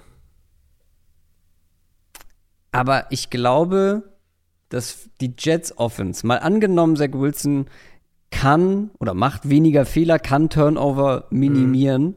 dann ist mit der Jets Offense mehr Explosivität möglich, die dann halt, ja, dann kannst du diese paar Big Plays haben, mhm. die dann am Ende spielentscheidend sind, auch gegen eine starke Defense. Ich, ich sehe halt so wenig Big Play-Potenzial bei den Patriots aktuell. Die Patriots sind ja. favorisiert mit drei Punkten, aber ja. Ich finde die Jets hier nicht uninteressant, aber es ist natürlich, wie du, wie du vollkommen zu Recht so gesagt hast, ein schwieriges Matchup gerade für, für die mhm. Offense. Ich traue, also Passspiel, Big Plays bin ich voll bei dir. Ich traue den Patriots halt eher zu, in dem Matchup über den Run zu kommen, als mhm. ich es den Jets zutraue auf der anderen Seite. Und das kann dann natürlich, dem, wenn wir jetzt sagen, Quarterbacks sind vielleicht beide nicht gut und die Defenses sind beide gut, kann sowas natürlich auch einen Ausschlag geben. Also ich tendiere schon zu den Patriots, aber aus äh, Tipp-Perspektive, aus, aus, aus, auf wen würde ich setzen, Perspektive, würde ich von dem Spiel komplett die Finger lassen. Das andere New York-Team ist jetzt dran. Die stehen 7 und 2, die Giants, und spielen gegen die 3 und 6 Detroit Lions. Die Lions sind noch nicht tot. Zwei Siege in Folge. Knapp die Bears geschlagen. Die Giants haben die Texans besiegt. Ah, ein schwierig zu greifendes Matchup, weil ich glaube, die sind hm. beide performance-technisch ja. deutlich näher beieinander, ja, ja. als die Records das, das vermuten auch, lassen. Auch gedacht, ja. 7 und 2, 3 und 6 sieht ja erstmal nach einer klaren Sache aus. Mhm. Weiß ich nicht, ob das so klar ist. Und das sieht man auch an den Quoten. Die Giants sind zu Hause gerade mal drei Punkte favorisiert, mhm. obwohl sie vier Siege mehr haben. Großes Problem für die Lions so ein bisschen ähnlich wie bei den Browns, äh, worüber wir vorhin gesprochen haben. Die eigene Defense ist halt so schlecht, dass die Offense, mhm. wenn sie, also wenn die eigene Offense nicht gut spielt, dass du eigentlich keine Chance hast dann. Ähm, dass du eigentlich immer darauf hoffen musst, deine Offense macht richtig viele Punkte. Kommen wir auch gleich zu. Aber ähm, wenn wir jetzt mal anfangen, womit fangen wir denn mal an? Ich finde, wir fangen mit der Giants Offense an und dem Laufspiel, weil das ist mhm. ein krasses Mismatch. Wie jede Woche, wenn wir über die Lions sprechen. Mhm.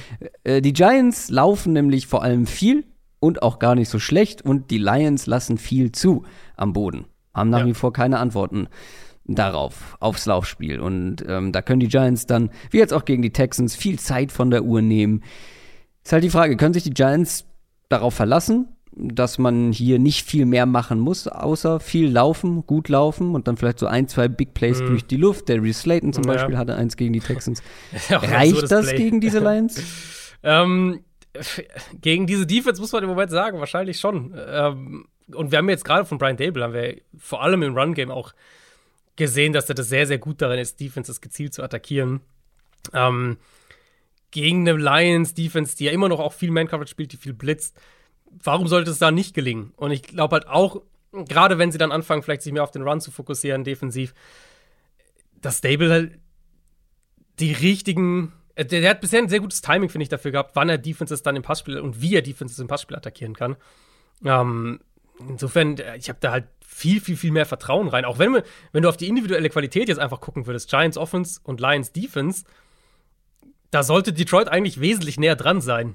Ähm, aber im Moment habe ich halt da überhaupt kein Vertrauen drauf, dass sie das auch abgerufen bekommen. Ich, ich erwarte, dass wir einiges von, von Daniel Jones im designten Run-Game sehen und dass die Giants hier auch punkten können, so wie, wie fast jeder gegen die Lions. Die Lions, was ich, was ich wirklich interessante Storyline hier finde, die Lions haben die mit Abstand schlechteste Late-Down-Defense in der NFL in neutralen Spielsituationen. Early mhm. Down sind jetzt auch nicht gut, nicht, dass es falsch rüberkommt, aber irgendwo so hinteres Mittelfeld. Und bei Late Down dann, Third Down vor allem, sind sie katastrophal. Und das ist ja normalerweise so ein bisschen fluky. Ähm, das ist jetzt nicht unbedingt was, was jetzt wahnsinnig konstant sein muss.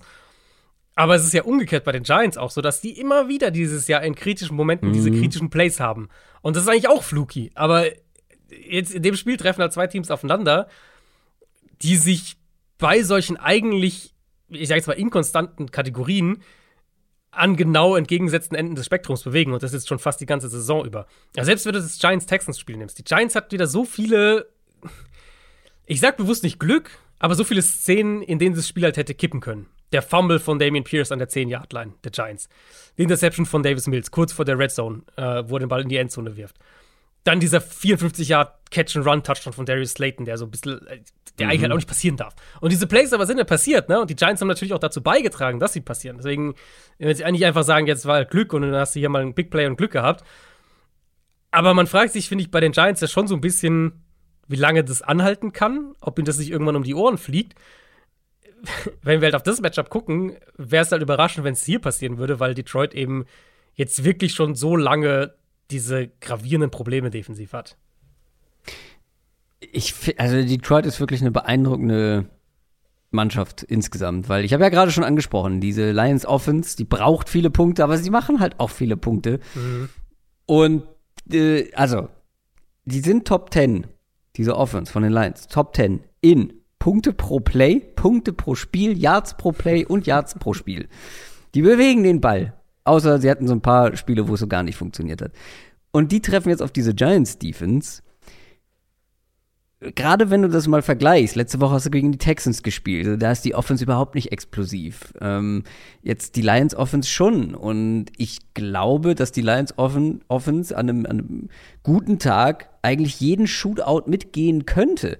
Und die Giants Defense ist jetzt keine, wo ich nicht erwarte, dass die die Lions hm. ausschaltet, weil die Giants Defense Platz 24 in DVOA, Platz 18 in Expected Points Added per Drive, äh, ja, also nicht besonders gut maximal Durchschnitt, wenn man es mhm. wohlwollend formulieren will. Wenn die Lions die Giants in einen Shootout zwingen können, ich glaube, dann wird es richtig interessant, ob die, ob die Giants da mitgehen können. Ja, mir fehlen halt so ein bisschen die Big Plays gerade bei Detroit. Mhm. Und ich verstehe nicht so ganz, warum sie im Run-Game so krass von DeAndre Swift weggehen im Moment. Also klar, ja, das machen die doch schon seitdem der da ist, immer wieder. Ja, aber in der Frühphase dieser Saison ja, war der ja wirklich die Big Play-Maschine für die. Ja. Ähm, und dann war er verletzt und so, ne? Vielleicht willst du ihn langsam wieder ranführen, aber jetzt ist er ja seit ein paar Wochen zurück. Und für mich ist er sowohl als Runner als auch als Receiver im Screen Game immer noch die beste Chance auf Big Plays für die Lions, weil von Goff werden die halt nicht so oft kommen durch die Luft, dass er den Ball 40 Yards tief wirft. Die Giants für mich sind eigentlich ein Matchup aus Lions Sicht wo das vor allem am Boden eigentlich funktionieren sollte, weil die Giants, die Giants sind halt so eine Boomer-Bust-Defense so ein bisschen. Die spielen ja viele Stack-Boxes, ähm, spielen nach wie vor sehr viel Single-High, sehr viel Man. Es ist halt die Defense, die wir schematisch erwartet haben. Wenn du diesen mhm. Defensive Coordinator holst, ist es die Defense, die wir erwartet haben. Sie lassen aber trotzdem einiges am Boden zu. Und das sollte natürlich eigentlich nicht so sein, aber es zeigt halt auch, dass, sie, dass die Giants Spieler individuell an ihrer Front haben, die den Run nicht gut verteidigen dass sie auch immer wieder mal Räume zulassen, ähm, die dann halt zu Big Plays führen. Weil, wenn du die Box zustellst und nur einen Safety tief hast und äh, die Box sehr aggressiv spielst und die Line of Scrimmage sehr aggressiv spielst, Und dann haben irgendwie ein, zwei, es ist irgendwo, ist irgendwo hat seine, irgendwer hat seine Gap nicht richtig oder irgendwer wird komplett vom Offensive Lineman zerlegt. Dann entsteht eine Lücke und dann ist der Runner auf dem Second Level und dann hast du auf einmal keine Absicherung mehr dahinter. Oder nur mhm. ein Safety als Absicherung dahinter, der quer übers Feld kommen muss oder sowas. Eigentlich müsste es diese Gelegenheiten für Detroit hier geben, weil die Lions haben eine gute Line, sie haben ein gutes Run-Scheme nach wie vor.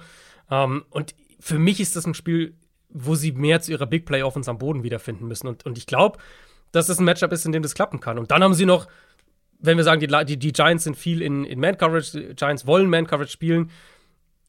Also ich weiß nicht, wer da Amon Rustin Brown covern soll, ehrlich gesagt, ähm, über ein ganzes Spiel. Also auch da sollte es Gelegenheiten geben. Aber vor allem diese Big Play-Kapazitäten am Boden für Detroit, die müssten in diesem Matchup an sich da sein. Aber dafür musst du, finde ich, halt auch Swift wieder zu deinem Lead-Back irgendwie machen. Also ich glaube, es gibt zwei Szenarien in diesem Spiel. Die Giants gehen früh in Führung und verwalten das dann mit ihrem Run-Game und kriegen Lions, die sorgen dafür, dass die Lions eben keine Big Plays haben, nicht so explosiv sein können und, und schunkeln das dann nach Hause. Oder aber das, was ich eben angesprochen habe, die Lions schaffen es vielleicht sogar in Führung zu gehen oder schnell zu antworten, wenn die Giants in Führung gehen und schaffen es dann halt irgendwie das Ganze in so einen kleineren Shootout zu entwickeln. Mhm. Und dann sehe ich wirklich einfach die Lions vorne. Die Giants sind, wie gesagt, halt auch nur drei Punkte favorisiert, weil ich glaube, die sind halt, die Giants sind das, ist das, das ist das bessere Team. So. Aber sie sind nicht so weit weg, wie man das mhm. bei 7 und 2 gegen 3 und 6 vermuten könnte. Und wie gesagt, wenn es einen Shootout wirft, wird, würde ich auf die Lions gehen. Aber ja, ja. ja wird es das? Ich, ich tendiere so ein bisschen zu den Lions. Ich habe ich hab dieses, dieses Jahr schon so oft gegen die Giants getippt und lag fast, fast immer falsch. Ähm, ja, maximal deswegen, zweimal nicht. Also. ich habe nicht jede oh, Woche, ich hab nicht ja, jede Woche okay. gegen sie getippt. Ähm, aber ja, eigentlich sollte das ein Matchup sein, wo Detroit was machen kann, aber. Finde ich nämlich auch. Ja. Haben wir halt, haben wir jetzt äh, von den Lions halt auch schon so häufig nicht gesehen. Vor allem eben natürlich aufgrund der Defense. Und wie gesagt, mittlerweile finde ich, gibt es auch offensiv mehr, mehr Punkte, wo ich so ein bisschen Fragezeichen dahinter habe. Ja, aber so langsam muss sich hier jemand mal in unserem Tippspiel auch was trauen. Luft wird dünn. Kommen wir später zu. Jetzt kommen wir erstmal zum späten Sonntagsslot mit den Minnesota Vikings 8 und 1. Die spielen gegen die Dallas Cowboys 6 und 3. Sehr interessantes Spiel. Ähm, ja, wahrscheinlich das einzige richtig interessante Spiel in diesem späten Sonntagsslot. Die Vikings sind das Team der Stunde nach diesem wirklich komplett absurden Sieg gegen die Bills. Die Cowboys haben überraschend gegen die Packers verloren. Ja, die Vikings. Was machen wir mit den Vikings? Hm. Sind die Vikings for real? Die Vikings haben auf jeden Fall den besten Receiver der NFL aktuell. Sie haben mit Kirk Cousins einen absoluten dickeiigen Klatsch-Quarterback, würde ich es mal ganz stumpf sagen. Das ist wirklich, also ja, er wurde auch viel von Justin Jefferson gerettet, aber der Mann ist einfach in den entscheidenden Momenten da. Ähm, sie scheinen halt irgendwie diese Du hast es ja gerade bei den, bei den Giants schon gesagt, ne, dass die in den entscheidenden Momenten mhm. dann irgendwie ihre Big Plays haben. Mhm das haben die Vikings auch. Und sie mhm. scheinen die auch irgendwo zu brauchen. Aber auch wie bei den Giants, muss man sagen, solange man die bekommt, diese Plays, mhm. können die halt jeden schlagen. Und während die Vikings Offense jetzt richtig Rückenwind und Feuer ähm, bekommen hat, ähm, ist die Cowboys Defense so ein bisschen abgekühlt, finde ich, in den letzten mhm. Wochen. Strahlen nicht mehr so die Dominanz aus wie, wie zeitweise in dieser Saison. Sehr spannendes Matchup natürlich Trevor Dix gegen, gegen Justin Jefferson, äh, wenn das zustande kommt. Aber ich glaube, die Vikings müssen sich hier überhaupt nicht verstecken, ne? Nein, auf keinen Fall. Also, wenn wir darüber sprechen, welche Teams können in der NFC einen Playoff-Run hinlegen, finde ich, sind die zwei relativ gleich auf. Also, ich glaube, da kannst du für beide einen Case machen, dass die ja, ich, hab, ich, ich, bin ein bisschen mehr Hype bei den, bei den Vikings. Ich war es ja schon zu Beginn der Saison, erinnerst du dich, ja, wo ich nach ja. Woche 1 oder 2 gesagt habe, Leute, ich fahr los mit dem, mit dem Vikings Passing Offense Zug und der dann direkt wieder zum Stehen gekommen ist. Jetzt sind wir, ich sag mal so, wir sind zu schnell losgefahren, ja, äh, wurden dann stark abgebremst, Notbremsung. Aber jetzt rollen wir ganz human weiter, in einem, in einem angenehmen Tempo. Ich finde es halt über die letzten Wochen echt auffällig, dass die, dass diese NFC äh, Spitze, sage ich jetzt einfach mal, dass die ja wirklich komplett zusammengerückt ist. Also jetzt haben die Eagles Ja. haben jetzt mal verloren und auch, Ja. ich ich hab's ja letzte Woche schon gesagt, ich fand die Eagles jetzt auch, auch wenn sie es am Ende dann klar gewonnen haben, aber auch gegen Houston jetzt nicht so, dass sie für mich vom Hocker gehauen haben. Und ich habe sowieso bei den Eagles das ganze Jahr schon über gesagt, das ist, ein, das ist der kompletteste Kader in der Liga wahrscheinlich. Aber ich will halt immer noch sehen, wie die Offense reagiert, wenn halt Plan A nicht klappt. Und in manchen Spielen, wo es nicht geklappt hat oder wo mal ein Spieler die Offensive Line angeschlagen war, gegen Arizona zum Beispiel, sah das nicht so überzeugend aus von der Offense. Und, und dann hast du die Vikings, die halt weiter Spiele gewinnen. Ähm, die Cowboys, finde ich, gehören da mit rein. Für mich gehören die Niners da auch mit rein, in diese Konversation zumindest, auch wenn ich die jetzt nicht ganz auf dem Eagles-Level sehen würde, aber die sind, finde ich, auch nicht so weit weg.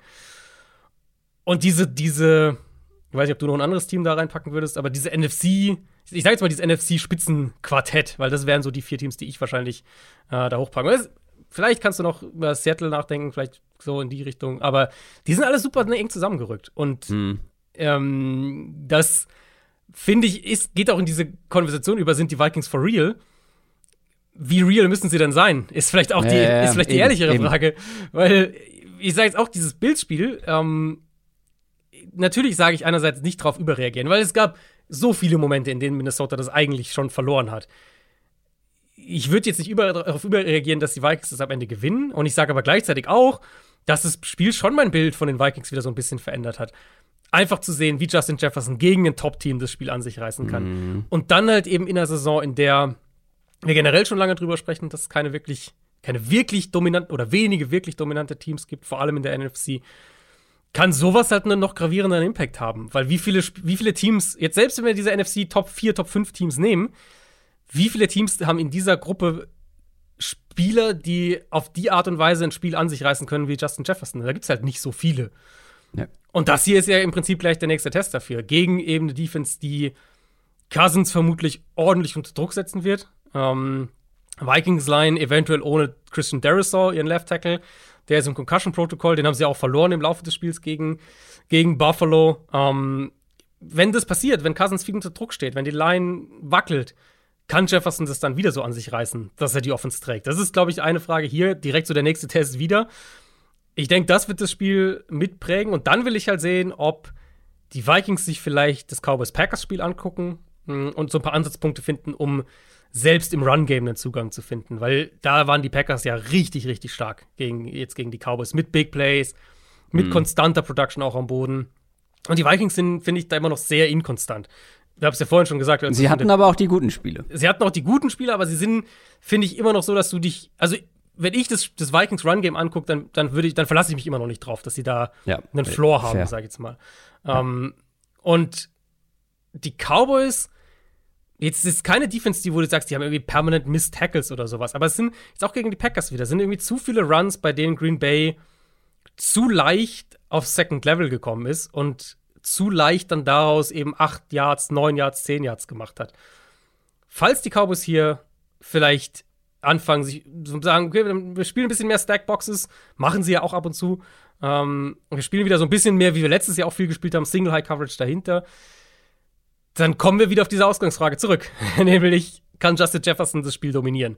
Und wenn er das kann, hat Minnesota immer eine Chance. Und ich finde, das Bildspiel bei all dem verrückten Kram, der da passiert ist, das ist für mich der zentrale Takeaway aus Vikings Sicht. Ähm, dass du halt diesen Spieler hast, der dir in solchen Spielen immer eine Chance geben kann. Definitiv. Äh, du hast gerade von Inkonstanz gesprochen. Die Cowboys Offense kriegt auch nicht so eine richtige Konstanz rein, vor allem nicht durch die Luft. Ich meine, wir haben es ja schon mal kurz angerissen, als wir Ja.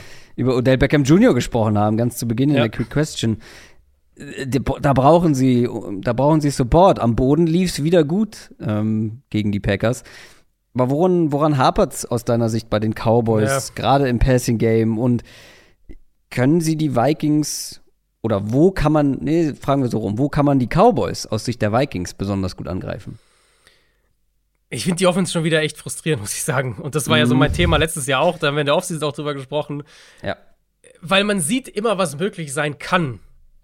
Wenn Prescott bringt irgendwie einen, einen, einen, äh, einen Monsterpass an, einen richtig schwierigen Ball. Ähm, oder er liest ein Play perfekt und kommt zu seinem dritten, vierten Read und das endet in einem Big Play. Wenn sie die Lamb Plays macht, wenn sie die explosiven Plays am Boden haben. Aber es ist halt nie so, dass alles mal zusammenkommt. Selten sogar für ein Spiel, geschweige denn mal für vier, fünf Spieler hintereinander. Und dann hast du doch wieder den, den gravierenden Fehler irgendwie drin. Und zu häufig auch von Prescott selbst, muss man, finde ich, fairerweise auch sagen. Ähm, Vikings Pass Rush ist für mich so hier das Thema. Vikings Pass Rush hatten wir letzte Woche auch schon mal thematisiert, mhm, dass mhm. es da positive Tendenzen gibt. Das war jetzt auch gegen Buffalo wieder so. Die bekommen im Moment echt gute Production von ihren Pass Rushern. Und das verändert einfach viel für die Defense insgesamt. Weil es ist ja eine Defense, die sehr klar in dieser Vic Fangio, Brandon Staley Richtung unterwegs ist, die wenig Blitz, die viel Too High Coverages spielt, die viel Zone spielt. Um, ähm, und wenn sie das von ihrem Pass Rush bekommen, von ihrem Foreman Rush bekommen, dann können sie das halt auch machen. Und dann können sie sogar auch Ausfälle in der Secondary kompensieren. Patrick Peterson spielt gerade richtig, richtig gut. Ich glaube, die werden Dallas im Passspiel schwer machen. Die Vikings spielen die meisten, tatsächlich auch die meisten, also geht ja auch in dieses Thema rein, die meisten leichten Boxes in der NFL. Um, ähm, und da brauchst du als Offense Geduld, du brauchst Konstanz, sonst wird es einfach schwierig. Und ich habe mal ein bisschen in die Stats geguckt. Die Cowboys sind schon, sind so ein bisschen hot and cold, wenn gegen diese Cover-Typen, also Cover 2, Cover 4, Cover 6 vor allem. Sie haben nicht wenige Big Plays, aber sie haben auch nicht wenige Turnover so. Also sind so ein bisschen geht's in beide Richtungen bei ihnen. Ähm, was ich auffällig fand, als ich mir die Stats angeschaut habe, ist, dass Dallas eine sehr niedrige Sack-Rate hat, gegen, wenn sie gegen diese Coverage-Typen spielen. Mhm. Und deswegen denke ich, dass das halt hier wirklich ein Knackpunkt sein kann. Wenn die Vikings mit dem Pass Rush einen Zugang finden, dann glaube ich, werden sie Dallas echt vor Probleme stellen und auch Prescott zu Fehlern bringen. Und ja, Vikings Run Defense ist ein bisschen verbessert vielleicht, ist immer noch anfällig. Cowboys kriegen ja vielleicht dann äh, Sieg Elliott auch zurück, dann haben sie beide Backs zusammen. Ich glaube immer noch, dass die, dass die Offense für die Cowboys am besten ist, wenn sie beide Backs haben und Elliott auch eine Rolle spielt, auch wenn ja. ich sage, Pollard sollte eine größere Rolle haben. Hm. Ähm, das wird aber, aber, nicht passieren, solange sie beide spielen. Wahrscheinlich nicht, ja. Ähm, aber ja, ich, ich bin bei den Cowboys jetzt schon so lange an dem Punkt, dass ich sage, eigentlich müsste das doch besser sein. Eigentlich müsste das eine konstante Top 8 Offense sein. Prescott kann so gut sein. Aber dann hast du halt, selbst jetzt in diesem, diesem Packers-Spiel, war ja wirklich auch offensiv eine Achterbahnfahrt, was die Cowboys ja. gemacht haben. Und deswegen fällt es mir echt schwer, wenn wir auf höchstem Level jetzt irgendwie sprechen, äh, der Cowboys Offense so richtig zu vertrauen. Ja, und das kann ich total nachvollziehen. Und wenn du sagst, in der NFC sind die beide für mich auf einem Level, würde ich ganz klar in einem direkten Matchup stand jetzt mit den Vikings gehen und deswegen überrascht es mich schon ein bisschen, dass die Cowboys knapp favorisiert sind. Aber Gerade ja, jetzt nach der Niederlage. Zu Hause mit einem Punkt. Also eigentlich sind sie.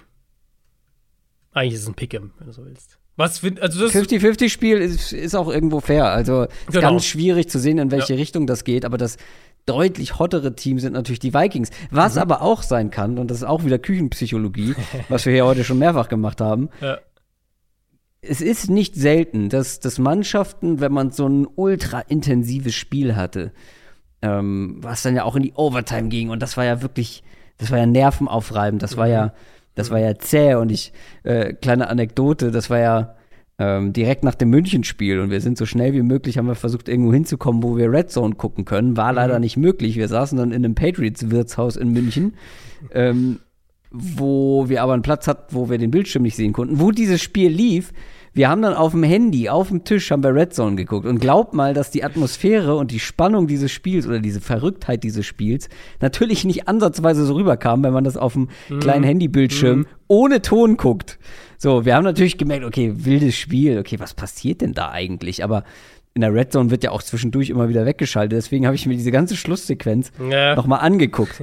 Wie nervenaufreibend war, wie lange das gedauert hat, dass man dann als Spieler hat man häufiger auch schon gesehen, dass Spieler dann oder das Teams dann in so einen kleinen, ja, wie in so einen Hangover mhm. stürzen, so einen kleinen Kater haben nach so einem, nach so einem ultra wilden Spiel und viel wilder wurde es lange Zeit nicht. Ähm, deswegen können die Vikings vielleicht auch so ein bisschen, ja, erschöpft sein. Mal mhm. sehen, ist natürlich mhm. viel mhm. Zeit. Ähm, das war im frühen Sonntagsslot. Muss man aber vielleicht im Hinterkopf behalten grundsätzlich würde ich sagen, die Vikings sind, sind hotter, sind besser drauf, das bessere Team aktuell, mhm. aber es ist sehr eng.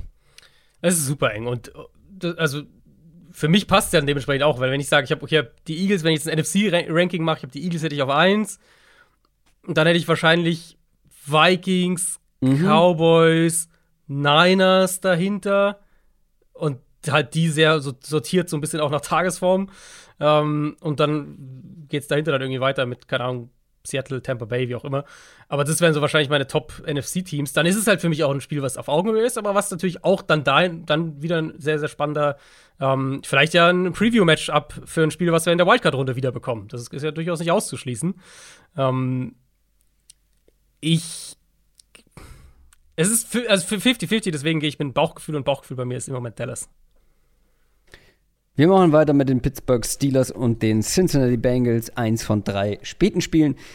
Die Bengals kommen aus ihrer Bye Week, stehen 5 und 4. Die Steelers kommen aus einem Sieg gegen die Saints und stehen 3 und 6. Das ist ein Rematch aus Woche Nummer 1. Da haben die Steelers gewonnen mit 32 zu 20. Seitdem ist aber einiges passiert. Zum Beispiel hat man bei den Steelers einen neuen Starting Quarterback. Nicht ganz irrelevant. Ähm, und die, dieser Quarterback, Kenny Pickett, ist letzte Woche mal weitestgehend fehlerfrei geblieben und man hat mhm. direkt gewinnen können. Kann man, kann er da gegen die Bengals anknüpfen? Ähm. Ich glaube, es ist, ich, ich denke, dass er das kann, weil ich ja ehrlicherweise fand, dass er, also er, natürlich hat er Fehler gemacht, auch in seinen ersten Spielen, wo er jetzt gestartet hat, aber er hat ja unproportional viele Turnover gehabt für die Anzahl an Fehlern, die er hatte. Also er hatte einfach Turnover-Pech auch ein Stück weit. Ja. Und ich finde, die Bengals, ich, ich tue mich echt schwer im Moment, die Bengals Defense zu greifen, weil so, also Pass Rush ist so eine Unit, bei der ich mehr und mehr unsicher bin, was ich realistisch erwarte, Woche für Woche. Jetzt die Offensive Line der Steelers ist nicht gut, aber sie hat jetzt ein paar bessere Spiele und ich finde, die Steelers Line ist so langsam so in die Richtung, wenn du sie nicht challengest, wenn du sie nicht unter Druck setzen kannst, dann, dann ist sie gut genug, dass du damit arbeiten kannst. Und Steelers sind ja auch den Ball jetzt ganz gut gelaufen die letzten Wochen gegen die Saints, gegen die Eagles davor auch. Dass das zumindest auch ein Faktor ist mittlerweile. Und die Bengals hatten da immer wieder Probleme. Das haben wir ja auch häufiger thematisiert, äh, auch im Zusammenhang mit der DJ Reader-Verletzung, dass sie da dann plötzlich in der Run-Defense Probleme haben. Dann fehlt natürlich Jadobi Awusi, ihr bester Corner, der dieses Jahr auch nicht mehr spielen wird. Das könnte gegen die Receiver der Steelers ein Problem werden, weil da haben sie natürlich individuelle Qualität. Ja, du brauchst halt von Pickett ein relativ cleanes Spiel ohne irgendwelche verrückten Sachen. Und dann, glaube ich, können die Steelers mit ihren Waffen, ähm, wenn sie dann auch wieder was vom Run-Game bekommen, und dann natürlich vor allem, wenn die Defense das Spiel dominieren kann, dann glaube ich, ist es ja absolut denkbar, dass Pittsburgh das zweite auch noch gewinnt. Die Bengals Offense auf der anderen Seite, ähm, die, wie gesagt, Bye Week, aber davor, das war diese dominante Run-Performance, die so ein bisschen genau. aus dem Nichts kam. Ja, genau. Ähm, TJ Watt ist bei den Steelers zurück. Mhm. Den Impact hat man sofort gemerkt. Mhm. Ich bin halt, ich bin halt gespannt, ähm, wie die Bengals hier auftreten werden, weil Jamar Chase wird weiterhin ausfallen. Sie werden es versuchen am Boden. Und ähm, normalerweise würde ich sagen, ja, gegen die, gegen die Steelers solltest du es auch versuchen. Wie gesagt, TJ Watt hatte den Impact, aber ja, vor allem natürlich gegen, ähm, gegen, den, gegen den Pass und generell, wenn man sich da auch das erste Spiel anguckt. 26 Pressures hatten die Steelers gegen die Bengals, 6 Sacks. Ähm, sie werden es versuchen, hier auch wieder zu laufen mit Joe Mixon, die nächste Masterclass auszupacken. Die Frage ist, ob sie es auch wieder so gut können wie vor zwei Wochen. Ja, ich bin da also schon ein bisschen skeptisch, muss ich sagen, weil also das Spiel war ja dann schon so, dass sie, dass man den Eindruck auch hatte, okay, sie ähm, variieren wieder ein bisschen mehr, sie haben wieder mehr an der Center Runs auch drin, die auch gut funktioniert haben ich sehe hier schon eher das Potenzial, dass sie an der Line dann doch wieder Probleme bekommen. Und dann habe ich da nicht so viel Vertrauen rein, dass sie den Ball effizient laufen können. Mit Ward zurück ist es einfach eine komplett andere Defense. Selbst wenn er sehr, vielleicht selbst nicht die, die Mega-Stats auflegt, eröffnet ja trotzdem Matchups und Chancen für andere Spieler. Und ich finde, das haben wir auch in Woche 1 gesehen in diesem, in diesem Spiel. Da hatte TJ Watt hatte selbst auch ein paar Big Plays, aber es war ja dann Alex Highsmith letztlich, der, der drei Sacks hatte und, und, und Burrow hat eine Interception nach der nächsten geworfen und es wurde immer schlimmer aus Bengals Perspektive. Mhm. Jetzt fehlt Jamar Chase und die O-Line, finde ich, für die Bengals ist immer noch sehr up and down. Ähm, wir hatten ja das Browns-Spiel gerade vor, vor drei Wochen, wo man gesehen hat, wie krass dann doch die Offense wackeln kann, wenn beide Tackles ja. verlieren und ja. Burrow, Burrow halt den Ball zu lange hält was auch damit zusammenhängt, dass Chase halt nicht da ist, weil Chase natürlich schon immer noch ihr, ihr primärer Matchup-Killer einfach ist. Ja, und, und das führt halt eins zum anderen, dann ist immer noch so, dass, es, dass jetzt den Passing Designs in, in Cincinnati jetzt nicht übermäßig viel vertraue. Äh, und deswegen das Potenzial so, für so ein Spiel sehe ich hier schon auch. Pittsburgh ist variabel in seinen Coverages, auch was, was sie mit den Safeties machen, spielen mittlerweile auch einiges an Man. Ähm, vielleicht auch das hier das Rezept, wie die Steelers Burrow dazu bringen, den Ball ein bisschen länger zu halten, um dann mit dem Pass Rush auch Drives wirklich zu beenden.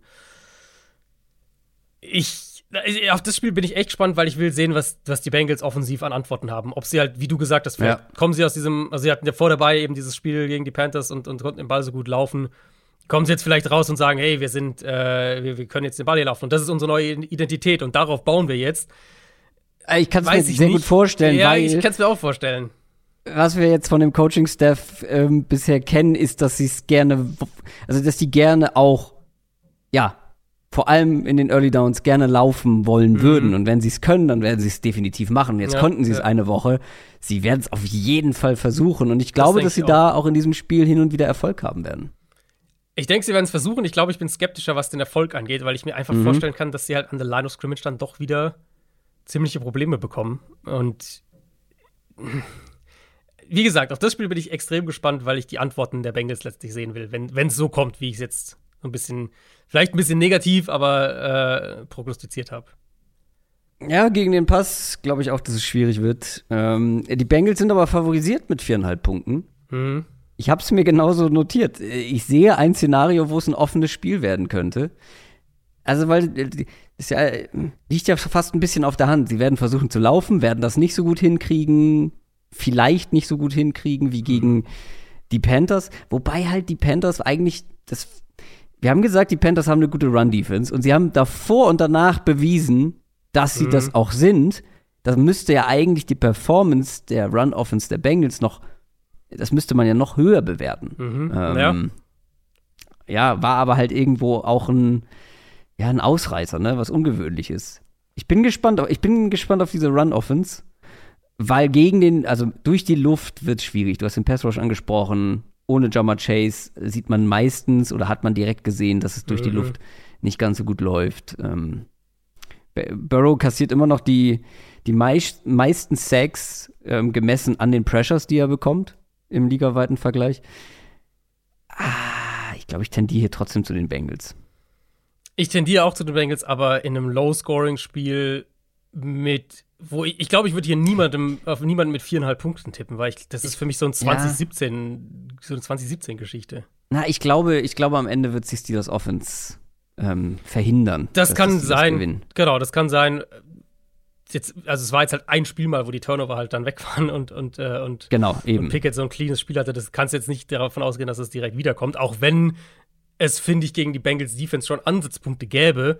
Ähm, aber es ist halt ja. halt immer noch ein Rookie Quarterback und du kannst nicht, also, ne, das kannst du einfach ja. generell nicht, nicht erwarten.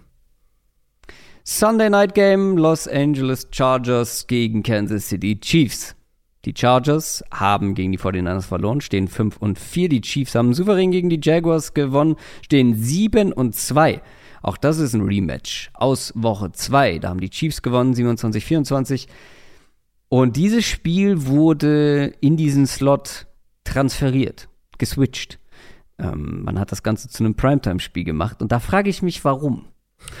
Weil, ja, Chargers gegen Chiefs, Division-Duell, Herbert gegen Mahomes, das sieht gut aus, aber das ist, es ist halt nicht drin, was draufsteht, aus mhm. Chargers Sicht.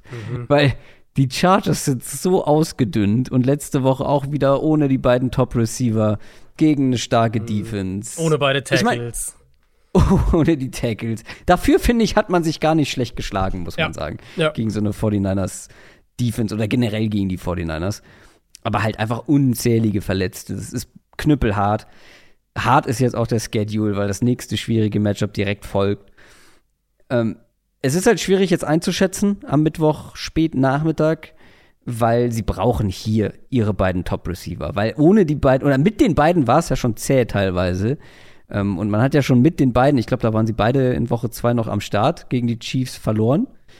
Ohne wird's, wird's einfach zu schwierig, glaube ich. Und ähm, die einzige Möglichkeit, die man hier hat, vielleicht aus Chargers Sicht, dass am Boden mehr gehen könnte als letzte Woche mit Eckler gegen die, die Chiefs Run Defense, aber insgesamt habe ich sehr wenig Hoffnung, wenn weiterhin die Topspieler fehlen.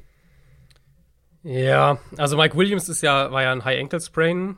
Ähm, Der wird höchstwahrscheinlich ausfallen, genau. es war Woche sieben. Ist das schon ich. so lange her? Ja, ich meine, also es könnte, Er könnte, ja. weil die hatten ja noch nie bei dazwischen, deswegen hat er nicht ganz so viele Spiele verpasst in dem Sinne. Stimmt, ja. Ähm, von, von der Timeline her sagst du ja normalerweise so vier Wochen ist ein ganz guter Gradmesser für, für High Ankle Sprain. Da gibt es natürlich auch verschiedene Schwierigkeitsgrade oder, oder schwere Grade. Und äh, wir kennen jetzt logischerweise nicht die medizinischen De Details, aber der sollte eine Chance haben, sage ich jetzt mal. Ähm, und Keenan Allen ist ja, sind ja immer wieder halt so diese Hamstring-Geschichten, wo du, ja, da weißt du eigentlich erst am Samstag dann, ob er spielt oder nicht. Ähm, was mir aus Chargers Sicht auch Sorgen machen würde hier, ist tatsächlich der Pass Rush der Chiefs, weil ich fand, der sah gegen Jacksonville echt gut aus. Da waren einige Plays, bei denen Trevor Lawrence einfach keine Chance hatte. Ähm, und, und wir haben ja auch jetzt, jetzt gerade gesehen, im, im, letzten, im letzten äh, Sun, Sunday Night was, ne? Ja, Sunday Night Game gegen die Niners, was Nick Bosa und Charles O'Manihu mit der Chargers Line gemacht haben. Herbert bei 35% seiner Dropbacks unter Druck und das, obwohl er den Ball ja meistens doch recht schnell los wird. Dementsprechend, glaube ich, kann man hier jetzt auch in der Preview ein paar Sachen wiederholen, die wir vor dem Chargers-Niners-Spiel schon gesagt haben. Nämlich, dass die Chargers halt dann doch noch mal eine ganze Ecke, also noch vorsichtiger werden, wenn sie ihre Line schützen müssen. Und das war auch im ersten, äh, im ersten Chargers-Chiefs-Spiel so. Und da hatte Herbert seine zweitschnellste durchschnittliche Release-Zeit in dieser Saison und stand trotzdem bei 36% seiner Dropbacks unter Druck. Und das war ja auch das Spiel, in dem er sich an der Rippe da verletzt hat, äh, ganz spät in dem Spiel. Jaguars, finde ich, haben das ähnlich gemacht, also Ball schnell geworfen und so weiter. Was ich aber halt auffällig fand, und das ist dann halt der krasse Unterschied zwischen jetzt selbst einer Offense wie Jacksonville versus ähm, die Chargers, dass die, Char äh, dass, dass die Jaguars zum einen auch schneller zu vertikaleren Plays gekommen sind und dass sie viel mehr, viel mehr Explosivität nach dem Catchen am Boden haben. Mit Etienne allen voran. Ähm, also so ein Spieler wie Travis Etienne haben die Chargers einfach nicht.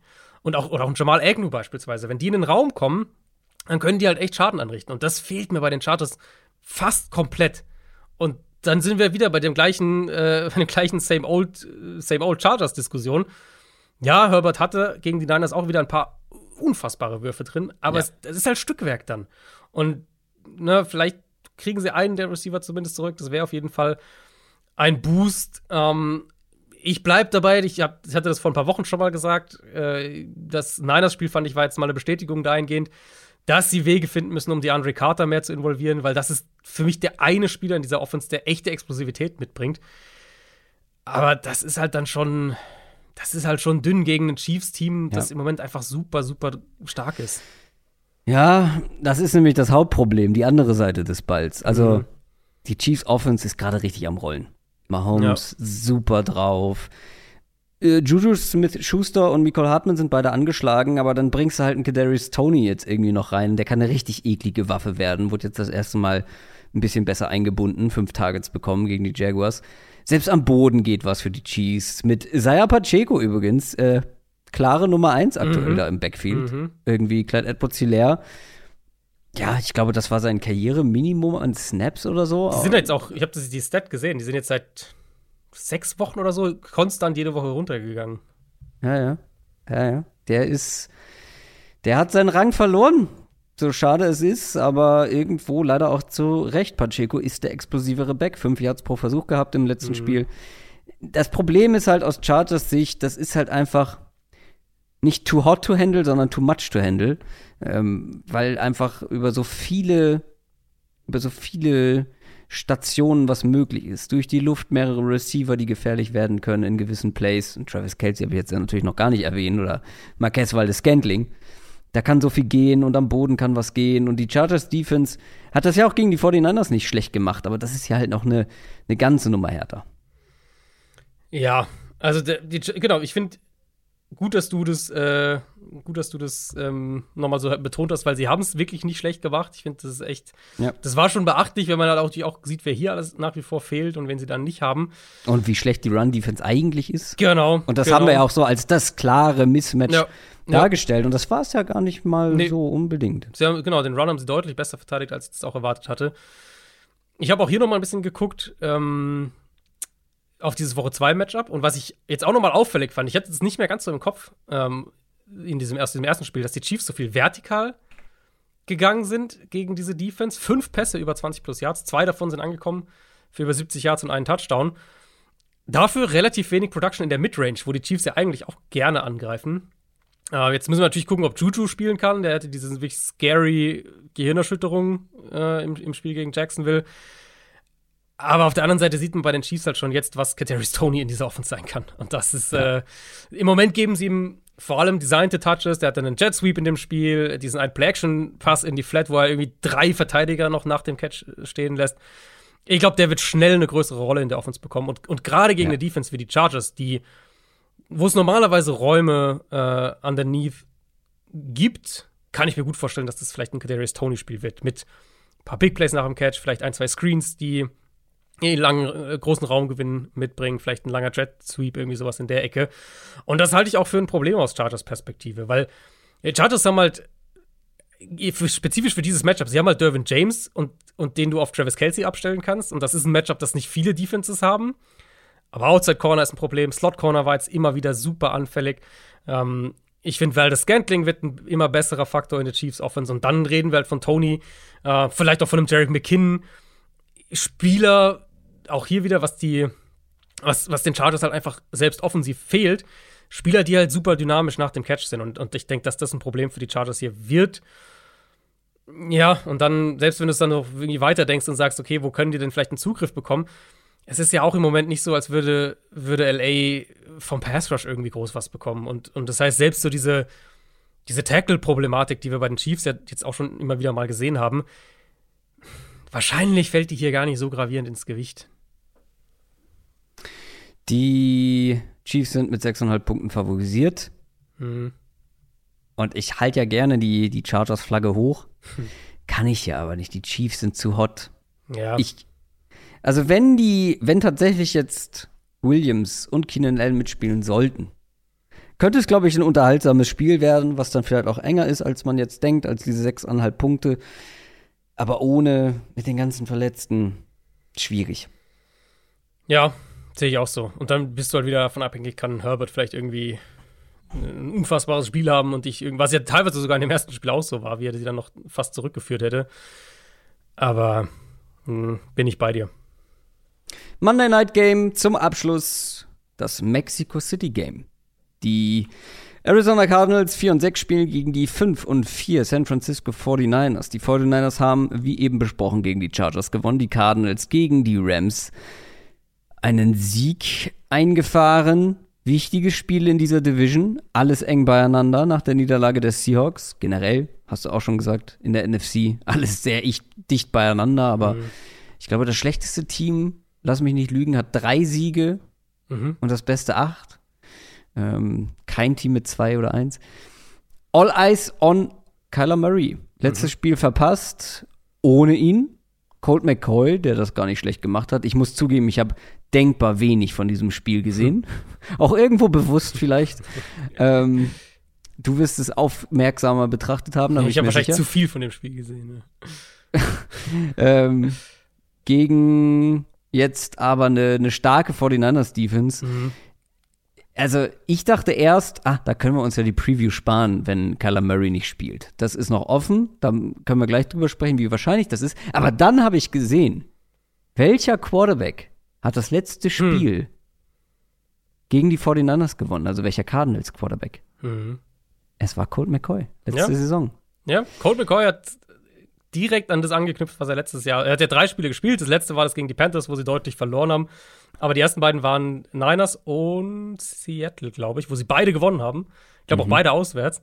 Ähm, und er hat jetzt gegen die Rams auch wieder auswärts. Ähm, hat er da echt dran angeknüpft. Das ist einfach ein sehr guter Backup, weil er ein super Ballverteiler einfach ist, der im Scheme arbeitet, der den Ball schnell verteilt, aber halt nicht einfach nur ne, für Dump-Offs und kurze Drei-Yard-Pässe, sondern wirklich auch dahin geht, wo jemand offen ist und wenn das ein vertikales Matchup ist, dann nimmt er das auch und halt einfach wenig negative Plays drin hat. Und das ist für mich hier auch die Überleitung in das Spiel, egal ob Murray oder McCoy spielt.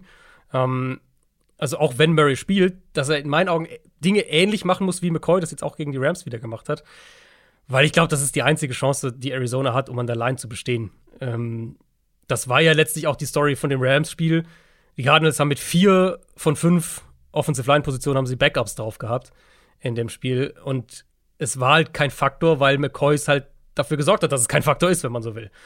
DJ Humphreys vielleicht diese Woche zurück, der Left Tackle, dann hätten sie zumindest die beiden Starting Tackles auf dem Platz. Interior Line, ähm, da werden es wieder Backups sein. Und gegen diese Niners Front reden wir halt sehr schnell davon, dass San Francisco dich sehr eindimensional offensiv machen kann. Sie haben diese wirklich starken Coverage-Spieler im Zentrum mit den Safeties, mit den Linebackern, sodass du selbst innerhalb, des, innerhalb deines Kurzpassspiels, wenn man so will, ähm, bist du gegen die Niners irgendwo limitiert in dem, was du machen kannst. Da muss man, also musst du dir einfach nur das Chargers-Spiel angucken, letzte Woche äh, gegen San Francisco. Cardinals natürlich der Unterschied dann in dem Fall ist, sie haben DeAndre Hopkins als Dreh- und Angelpunkt, der für jeden Niners Corner ein Problem sein sollte. Ich bin gespannt, ob sie ihn auch wieder mehr rumbewegen, was sie jetzt wieder ein bisschen mehr gemacht haben letzte Woche. Rondell Moores Rolle wird endlich größer. Und ich glaube, das ja. ist ein sehr, sehr guter Punkt für die Offense. Und der hatte auch mehrere Big Plays gegen, ähm, gegen die Rams. Und es gibt eine kleine Chance, dass Marquise Brown diese Woche zurückkommt. Oh. Und die drei zusammen dem Feld ja. natürlich schon ganz gerne aus Cardinals Haben Sicht wir noch nie gesehen. Sehen, genau, gab es bisher noch nicht. Ich könnte mir aber fairerweise, also es gibt eine Chance, es wurde berichtet so in, in, in Arizona-Medien. Ähm, mich würde es nicht wundern, wenn sie ihn diese Woche noch raushalten und ihn dann nach der Bay erst bringen, um ganz sicher zu gehen. Dann fehlt natürlich Zach Ertz, haben wir schon drüber gesprochen in den News. Kann Trey McBride da direkt von der Production einiges auffangen? Oder wird es noch schwieriger, den Ball über die Mitte, Kurzpassspiel über die Mitte zu bewegen? Die Niners sollten das Run-Game eigentlich kontrollieren können, vor allem falls Arizona Murray wieder wenig bis gar nicht ins Run-Game einbindet.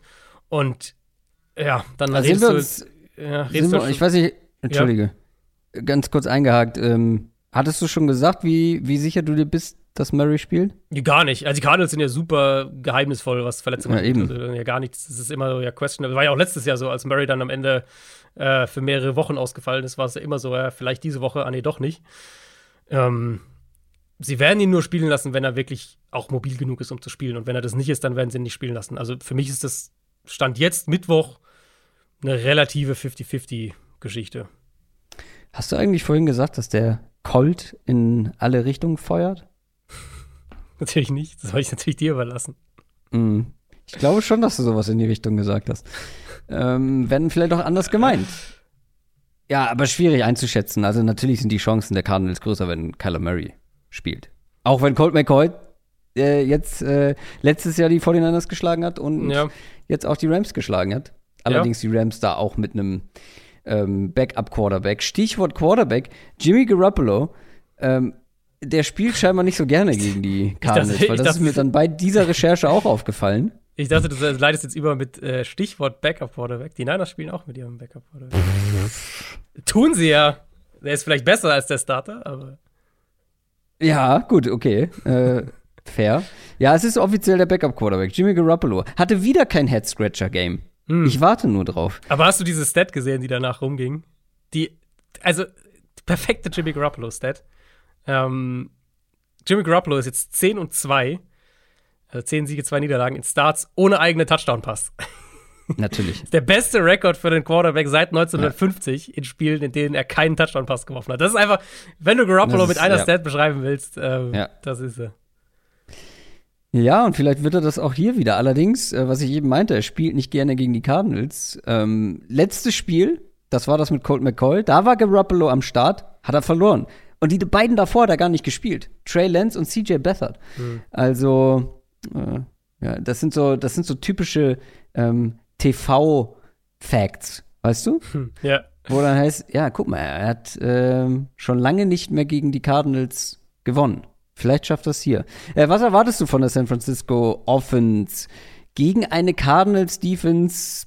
Für mich so ein bisschen graue Maus-Style. Also mhm. ist jetzt nicht weder gut noch schlecht in meinen Augen. Ich glaube, es gibt sehr viele Ansatzpunkte für die Niners, um da den Zugriff zu bekommen. Wir haben jetzt Arizona, wer, wer an das Vikings-Spiel zurückdenkt, hat man gesehen, was für Probleme die Cardinals damit hatten, äh, damit hatten ihre, ihre Edges zu halten gegen den Run. Das wird Shannon mit Sicherheit attackieren. Und dann haben sie halt super viele Underneath-Passing-Optionen, die du auch irgendwo matchen musst aus defensiver Sicht. Vielleicht ein Spiel auch wirklich, wo, wo Byron Murphy, falls der spielen kann, der hat ja auch nicht gespielt gegen die Rams, falls wir, dass wir den noch mehr im Slot hier sehen. Ähm, Savin Collins spielt ziemlich gut im Moment, aber auf, so auf ihn, Buda Baker, Simmons auch gegen den Run. Ich glaube, das werden kritische Verteidiger sein für Arizona in dem Spiel. Also so die, die, die Verteidiger im Zentrum halt, wenn man so will. Und wenn Garoppolo Zeit in der Pocket bekommt, dann findet er wahrscheinlich auch offene Receiver. Jetzt auch gegen die Chargers hat er ein paar richtig gute Pässe drin gehabt, auch wenn er keinen Touchdown dann drin hatte. Aber ne, so dieser immer wieder mal auch on the run, paar super platziert, der den er so äh, an der Sideline runtergeworfen hat zu, ich glaube, es war McCloud ähm, bei dem Touchdown Drive im zweiten Viertel. Richtig, richtig guter Ball. Und die Cardinals haben halt keinen Edge Rush. Und das in, in diesem Spiel, gerade in diesen Matchups, glaube ich, wird sich das bemerkbar machen. Und da sehe ich eigentlich aus, ähm, aus Niners Sicht zu viele Möglichkeiten, um nicht mhm. gut zu punkten hier. Hätten wir aber letzte Woche auch gedacht. Oder? Gegen die Rams, ja. Gut, da dachten wir auch, dass Stafford natürlich äh, spielen würde. nee, nee, nee. Ähm, für die Niners Offense, meine ich. Ach so, gegen die Chargers, ja, das stimmt. Ja. ja. Und da war es ja dann doch ein bisschen Quälkram. Ja, das ist fair. 49ers mit acht Punkten favorisiert. Finde ich viel, auch wenn ich äh, auf der 49ers-Seite bin. Äh, Finde ich auch viel. Ähm, ich tendiere auch zu San Francisco, aber acht finde ich, also hat mich auch ehrlich überrascht. Ich meine, es ist auch in Mexiko, ist halt, ja, weiß nicht. Also fand ich auch mehr als gedacht, aber ich denke auch, dass die Niners Favorit sein sollten. Dann kommen wir zu unserem Schnelldurchlauf. Die Spiele, über die wir bisher noch nicht gesprochen haben, gehen wir mal ganz kurz durch. Angefangen mit den Atlanta Falcons 4 und 6 gegen die Chicago Bears 3 und 7. Auf wie viel Laufspiel dürfen wir uns einstellen? Ich habe geschrieben, wer wirft, verliert. Ähm, oh ja. weil das könnte das runlastigste Spiel werden dieses Jahr. Die beide wollen den Ball unbedingt laufen. Ähm, Falcons sind das runlastigste Team in der NFL bei First und Second Down. Bears auf Platz 3. Äh, letzte Woche gegen die Panthers haben wir auch mal gesehen, mal wieder gesehen, dass die Falcons dann auch keinen wirklichen Plan B haben und dass Mariota echt struggelt, wenn er das Spiel durch die Luft machen muss. Das Ding Aber er startet doch, oder? Wie bitte? Aber er wird weiter starten. Er wird weiter oder? starten, ja, ja. Äh, haben sie sogar gesagt. Ähm, ja. So nach dem Motto, gibt Super. keine Quarterback-Kontroverse. Mhm. Das Ding hier ist natürlich, dass wahrscheinlich weder die Falcons noch die Bears von ihrem bevorzugten Gamescript weggehen müssen, weil beide jetzt mhm. nicht gerade mit spektakulärer Run-Defense auffallen. Und die Falcons jetzt, okay, gegen die Panthers hatten sie ziemliche Probleme, aber Carolina hatte auch ganz andere Mittel in der Front als jetzt Chicago. Und Chicago, würde ich halt sagen, ist offensiv noch mal eine Stufe eindimensionaler. Aber diese eine Dimension ist halt Justin Fields. Und das ist eine ziemlich mächtige Dimension. Ähm, da hat jetzt die letzte, letzten fünf Spiele, über diesen letzten fünf äh, Spiele-Stretch, mehr Rushing Yards als irgendein Quarterback zuvor in einem Fünf-Spiele-Stretch in der Super Bowl-Ära und ist der erste Quarterback in der Super Bowl-Ära, der in einer Saison mehrere 60-Yard-Rushing-Touchdowns hat. Auch hier nochmal würde ich betonen, Fields als Passer schon nach wie vor klare Defizite, überhaupt keine Frage. Aber ich, also mich würde es nicht wundern, wenn wir hier irgendwie, weiß nicht, 70 Runs oder sowas sehen, wenn, wenn nicht mehr. Falcons sind mit drei Punkten favorisiert. Klang bei dir jetzt eher Richtung Bears? Ähm, ich, ja, sie haben Bears einen besseren Quarterback für diese Art Spiel auch, aber ich glaube, die Falcons haben mehr Mittel offensiv. Deswegen ich äh, tendiere so leicht ich glaube, Ich glaube, es wird ein typisches Falcons-Spiel, wo sie richtig gut laufen können, über mhm. mehrere Wege, Mariota, ja, genau, genau. Patterson, Al Allgeier und so weiter und dann hier und da mal ein Passplay. Äh, ich gehe mit den Falcons. Kommen wir zu den Texans. 1, 7 und 1. Die spielen gegen die Washington Commanders 5 und 5. Der Heineke Disrespect ist real.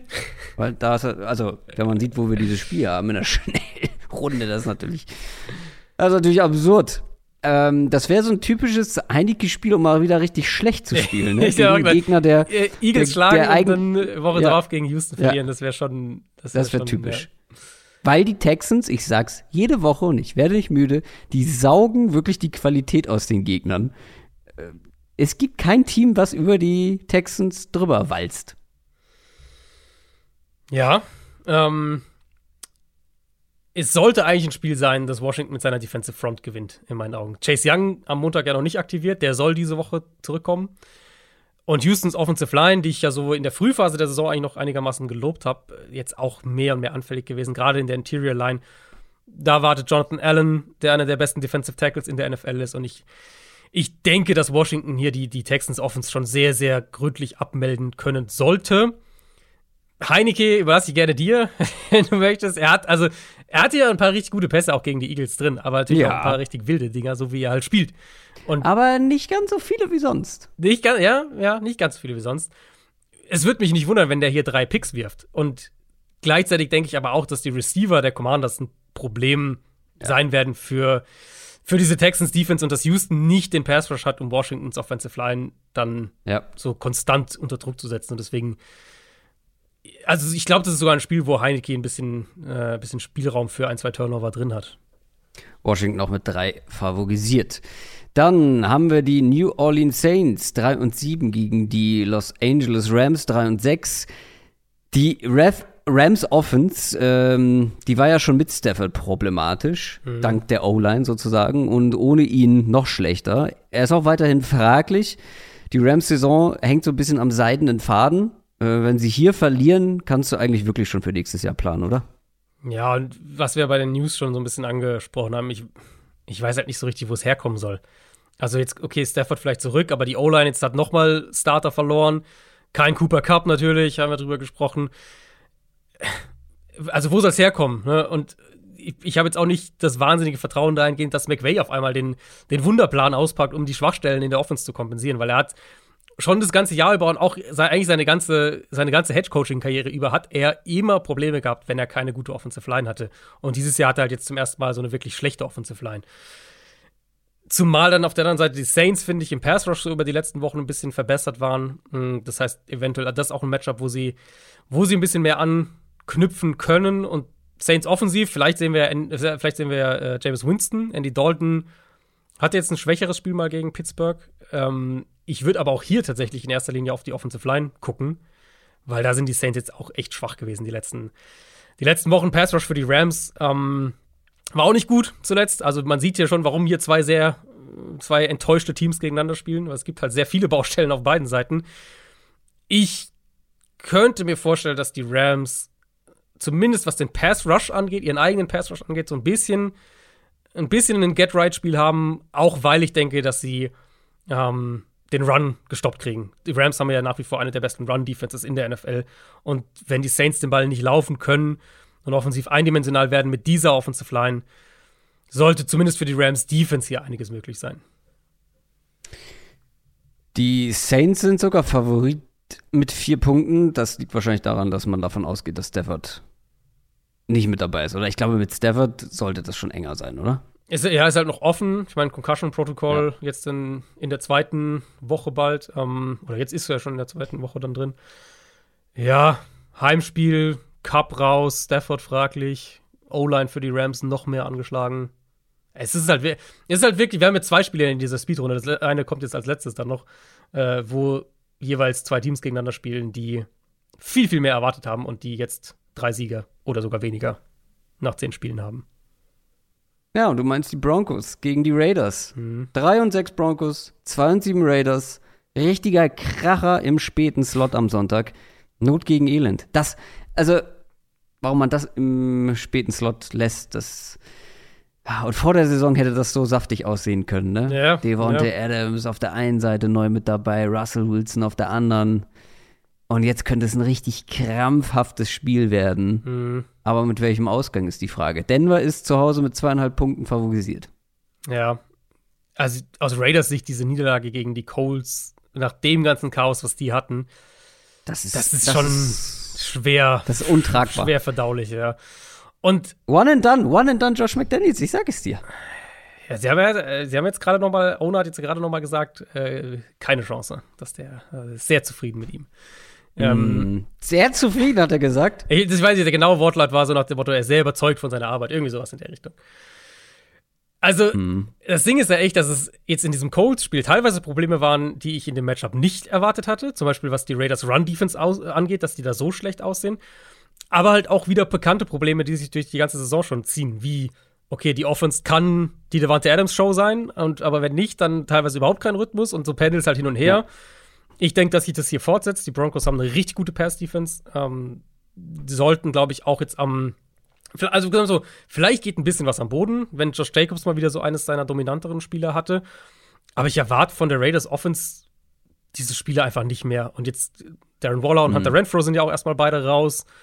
Broncos haben jetzt auch noch ihren Slot-Corner verloren auf der anderen Seite, K1 Williams. Also Möglichkeiten für Adams underneath zu arbeiten sollte es eigentlich schon gehen. Und Broncos auf der anderen Seite, ich weiß auch gar nicht, was man da noch groß sagen soll. Also, wenn sie halt ihre paar Shotplays treffen, dann können sie damit punkten. Aber da ist halt überhaupt kein Floor, keine Baseline, kein Kurzpassspiel, kein, kein Run-Game. Ähm, Judy vielleicht raus diese Woche. Eventuell vom Matchup eher reichen so ein paar Big Plays zu, zu Sutton, allen voran und zu wem auch immer noch. Jalen Virgil letzte Woche, ähm, um, ich weiß nicht, 17 Punkte zu machen und das Spiel zu gewinnen. Aber allein, dass man so framen muss, unterstreicht ja eigentlich, wie enttäuschend diese beiden Teams sind. Und, und die Broncos natürlich jetzt nur mit Blick auf die Offense gesprochen, weil die Broncos Defense ist sehr, sehr gut. Genau, ich glaube, das wird den Raiders auch zum Verhängnis werden. Ich würde hier mit den Broncos gehen. Aber wir haben ja noch einen Programmpunkt ausstehen. Unser kleines Tippspiel. Wie steht's? Ich glaube, es hat sich nichts verändert. Du hattest die, die Seahawks, Seahawks hatte ich, in ja. München. Ich habe aber Tom Brady angefeuert. Tom Brady hat geantwortet mit einem Sieg. Und ich hatte, glaube ich, die Eagles, oder? Äh, ich glaube ja. Ich Du glaube, führst Buch. Ich bin mir keiner Schuld bewusst, wenn es hier zu Unklarheiten kommt. Müssen wir noch mal überprüfen, aber es war, ich glaube, so war es, ja. Äh, dann Ich hatte auf jeden Fall einen klaren Favoriten. Ja, ja, genau, du hattest auf jeden Fall einen Favoriten. Ja. Hast du den Punktestand parat? Es ist dann ja immer noch der gleiche wie, also wenn das stimmt. Wir müssen es überprüfen, ähm, aber wenn es stimmt, müssten es ja immer noch die 3,5 Punkte für mich und du warst bei 7. meine Sieben, ich. ja. ja. Adrian Franke. Ähm, gut vorbereitet. Für unsere Kategorie. Ähm, ich sehe gerade, dass Adrian Franke hier parallel zur Sendung äh, lieber Robbie Anderson entlässt aus seinem Hörerliga-Team, als hier unsere Picket-Punkte ähm, parat Also die Punkte bin ich mir na, sicher. Na, wenn, na, Wenn, wenn, dein, wenn dein Pick die Eagles waren, dann bin ich mir sicher. Aber ich äh, war mir nicht mehr sicher, ob dein Pick die Eagles waren. äh, Du bist auf jeden Fall weiterhin hinten und hast damit ähm, die Jawohl. Qual der Wahl. Jawohl. Die volle Auswahl. Ja. Diese Woche finde ich jetzt, jetzt, die letzte Woche habe ich immer gemeckert, es gibt nicht so viele Underdogs. Ähm, diese Woche finde ich, gibt es ein paar, auf die man tippen könnte. Hm, ich habe drei. Ich glaube, ich komme auch auf drei, ja. Ähm, ah, ist schwierig. Schwierig. Ähm, Du, ich nehme auch gerne, ich habe einen klaren Favoriten. Ich Okay, nee, dann mach, mach du doch mal deinen Favoriten. Mach ruhig mal deinen Favoriten. Wirklich? Ja, ich, ich lass dir mal den Vortritt. Ich habe schon so oft jetzt als erstes ausgewählt. Ich lass dir den Vortritt. Ich nehme die Titans gegen die Packers. Okay, habe ich auch überlegt. Äh, die Titans sind Außenseiter mit drei Punkten. Mhm. Und das ist für mich der chancenreichste Außenseiter. Und drei Punkte finde ich dafür eigentlich ganz interessant. Ja, es gibt vielleicht noch chancenreichere, aber das ist dann so eine Geschichte wie, wo hatten wir es eben? Ähm, Team mit einem Punkt favorisiert. Vikings. Ja, hier Dallas. also Dallas gegen. Vikings Ja. zum Beispiel. Das lohnt sich ja nicht. Ja, das ist, äh, das ist korrekt. Ja, sehr gut. Drei Punkte nimmt mir zumindest, macht mir die Auswahl ein bisschen leichter. Ähm, ich gehe gegen das, was du gerade eben zum Abschluss gesagt hast und ähm, Mhm. nehme die Raiders gegen Denver. Ich glaube, das, also die Broncos Offense ist für mich halt einfach wirklich kaputt und ja, die haben eine super Die Defense. Raiders Offense nicht, meinst du? Raiders Offense ist weniger kaputt. ähm, und Broncos haben eine super Defense, aber ich glaube, dass die Raiders ein paar Plays mehr machen werden. Raiders haben im Moment den besseren Quarterback von den beiden und 2,5 Punkte nehme ich die Raiders. Ah, gegen diese Broncos Defense. Pff. Die Raiders gegen diese Broncos Defense. Müssen ja ein bisschen was bei den Titans abgucken, dann klappt das schon. Hm, weiß ich ja nicht. Die Titans habe ich. Du hast die Raiders gegen die Broncos. Ich bin sehr gespannt, ob jemand, also du würdest dann ja mit, das sind auch, nee, was haben wir, zweieinhalb Punkte, Ich würde auch bis auf einen Punkt rankommen, wenn würdest ich auf einen treffe Punkt oder nicht. rankommen und ich würde die zehn Punkte voll machen. Hm. Hast du noch was auf dem Herzen, Adrian? Puh, Ich glaube nicht. Ich glaube nicht. Äh, ich glaube, alles gesagt. Viel Spaß diese Woche und äh, Shop. Shop natürlich. Shoppt. Shoppt, Und, genau. Ja, wir sprechen uns nächste Woche. Ganz gut eigentlich. Mir ist eingefallen, nächste Woche ist doch diese, diese Black Friday Week, die Black Week. Ja, dann gehen so? wir, nehmen wir richtig den Kaufrausch ähm, dieser Gesellschaft mit. Als hätten wir irgendwas geplant hier. Ja, wir haben das geplant von langer Hand. Ich wollte das schon seit Anfang des Jahres in dieser Ja. Woche releasen und das machen wir jetzt auch. Schaut da gerne mal rein. Sonntagmittag geht es los. Ansonsten, wer es noch nicht gemacht hat, Downset Short mit Kasim Edebali. Haben wir noch gar nicht erwähnt, weil es halt auch schon ein bisschen Ja. überholt ist. Das war vor dem Münchenspiel, aber trotzdem vielleicht ganz interessant. Und auf unserem Insta gab es auch ein Buch zu gewinnen. Aber auch das ist schon durch. Trotzdem, wer das Inter Interview hören will, macht es gerne. Ansonsten hören wir uns spätestens nächste Woche Donnerstag wieder mit einer neuen Preview. Das war's für heute. Macht's gut. Ciao. Ciao, ciao.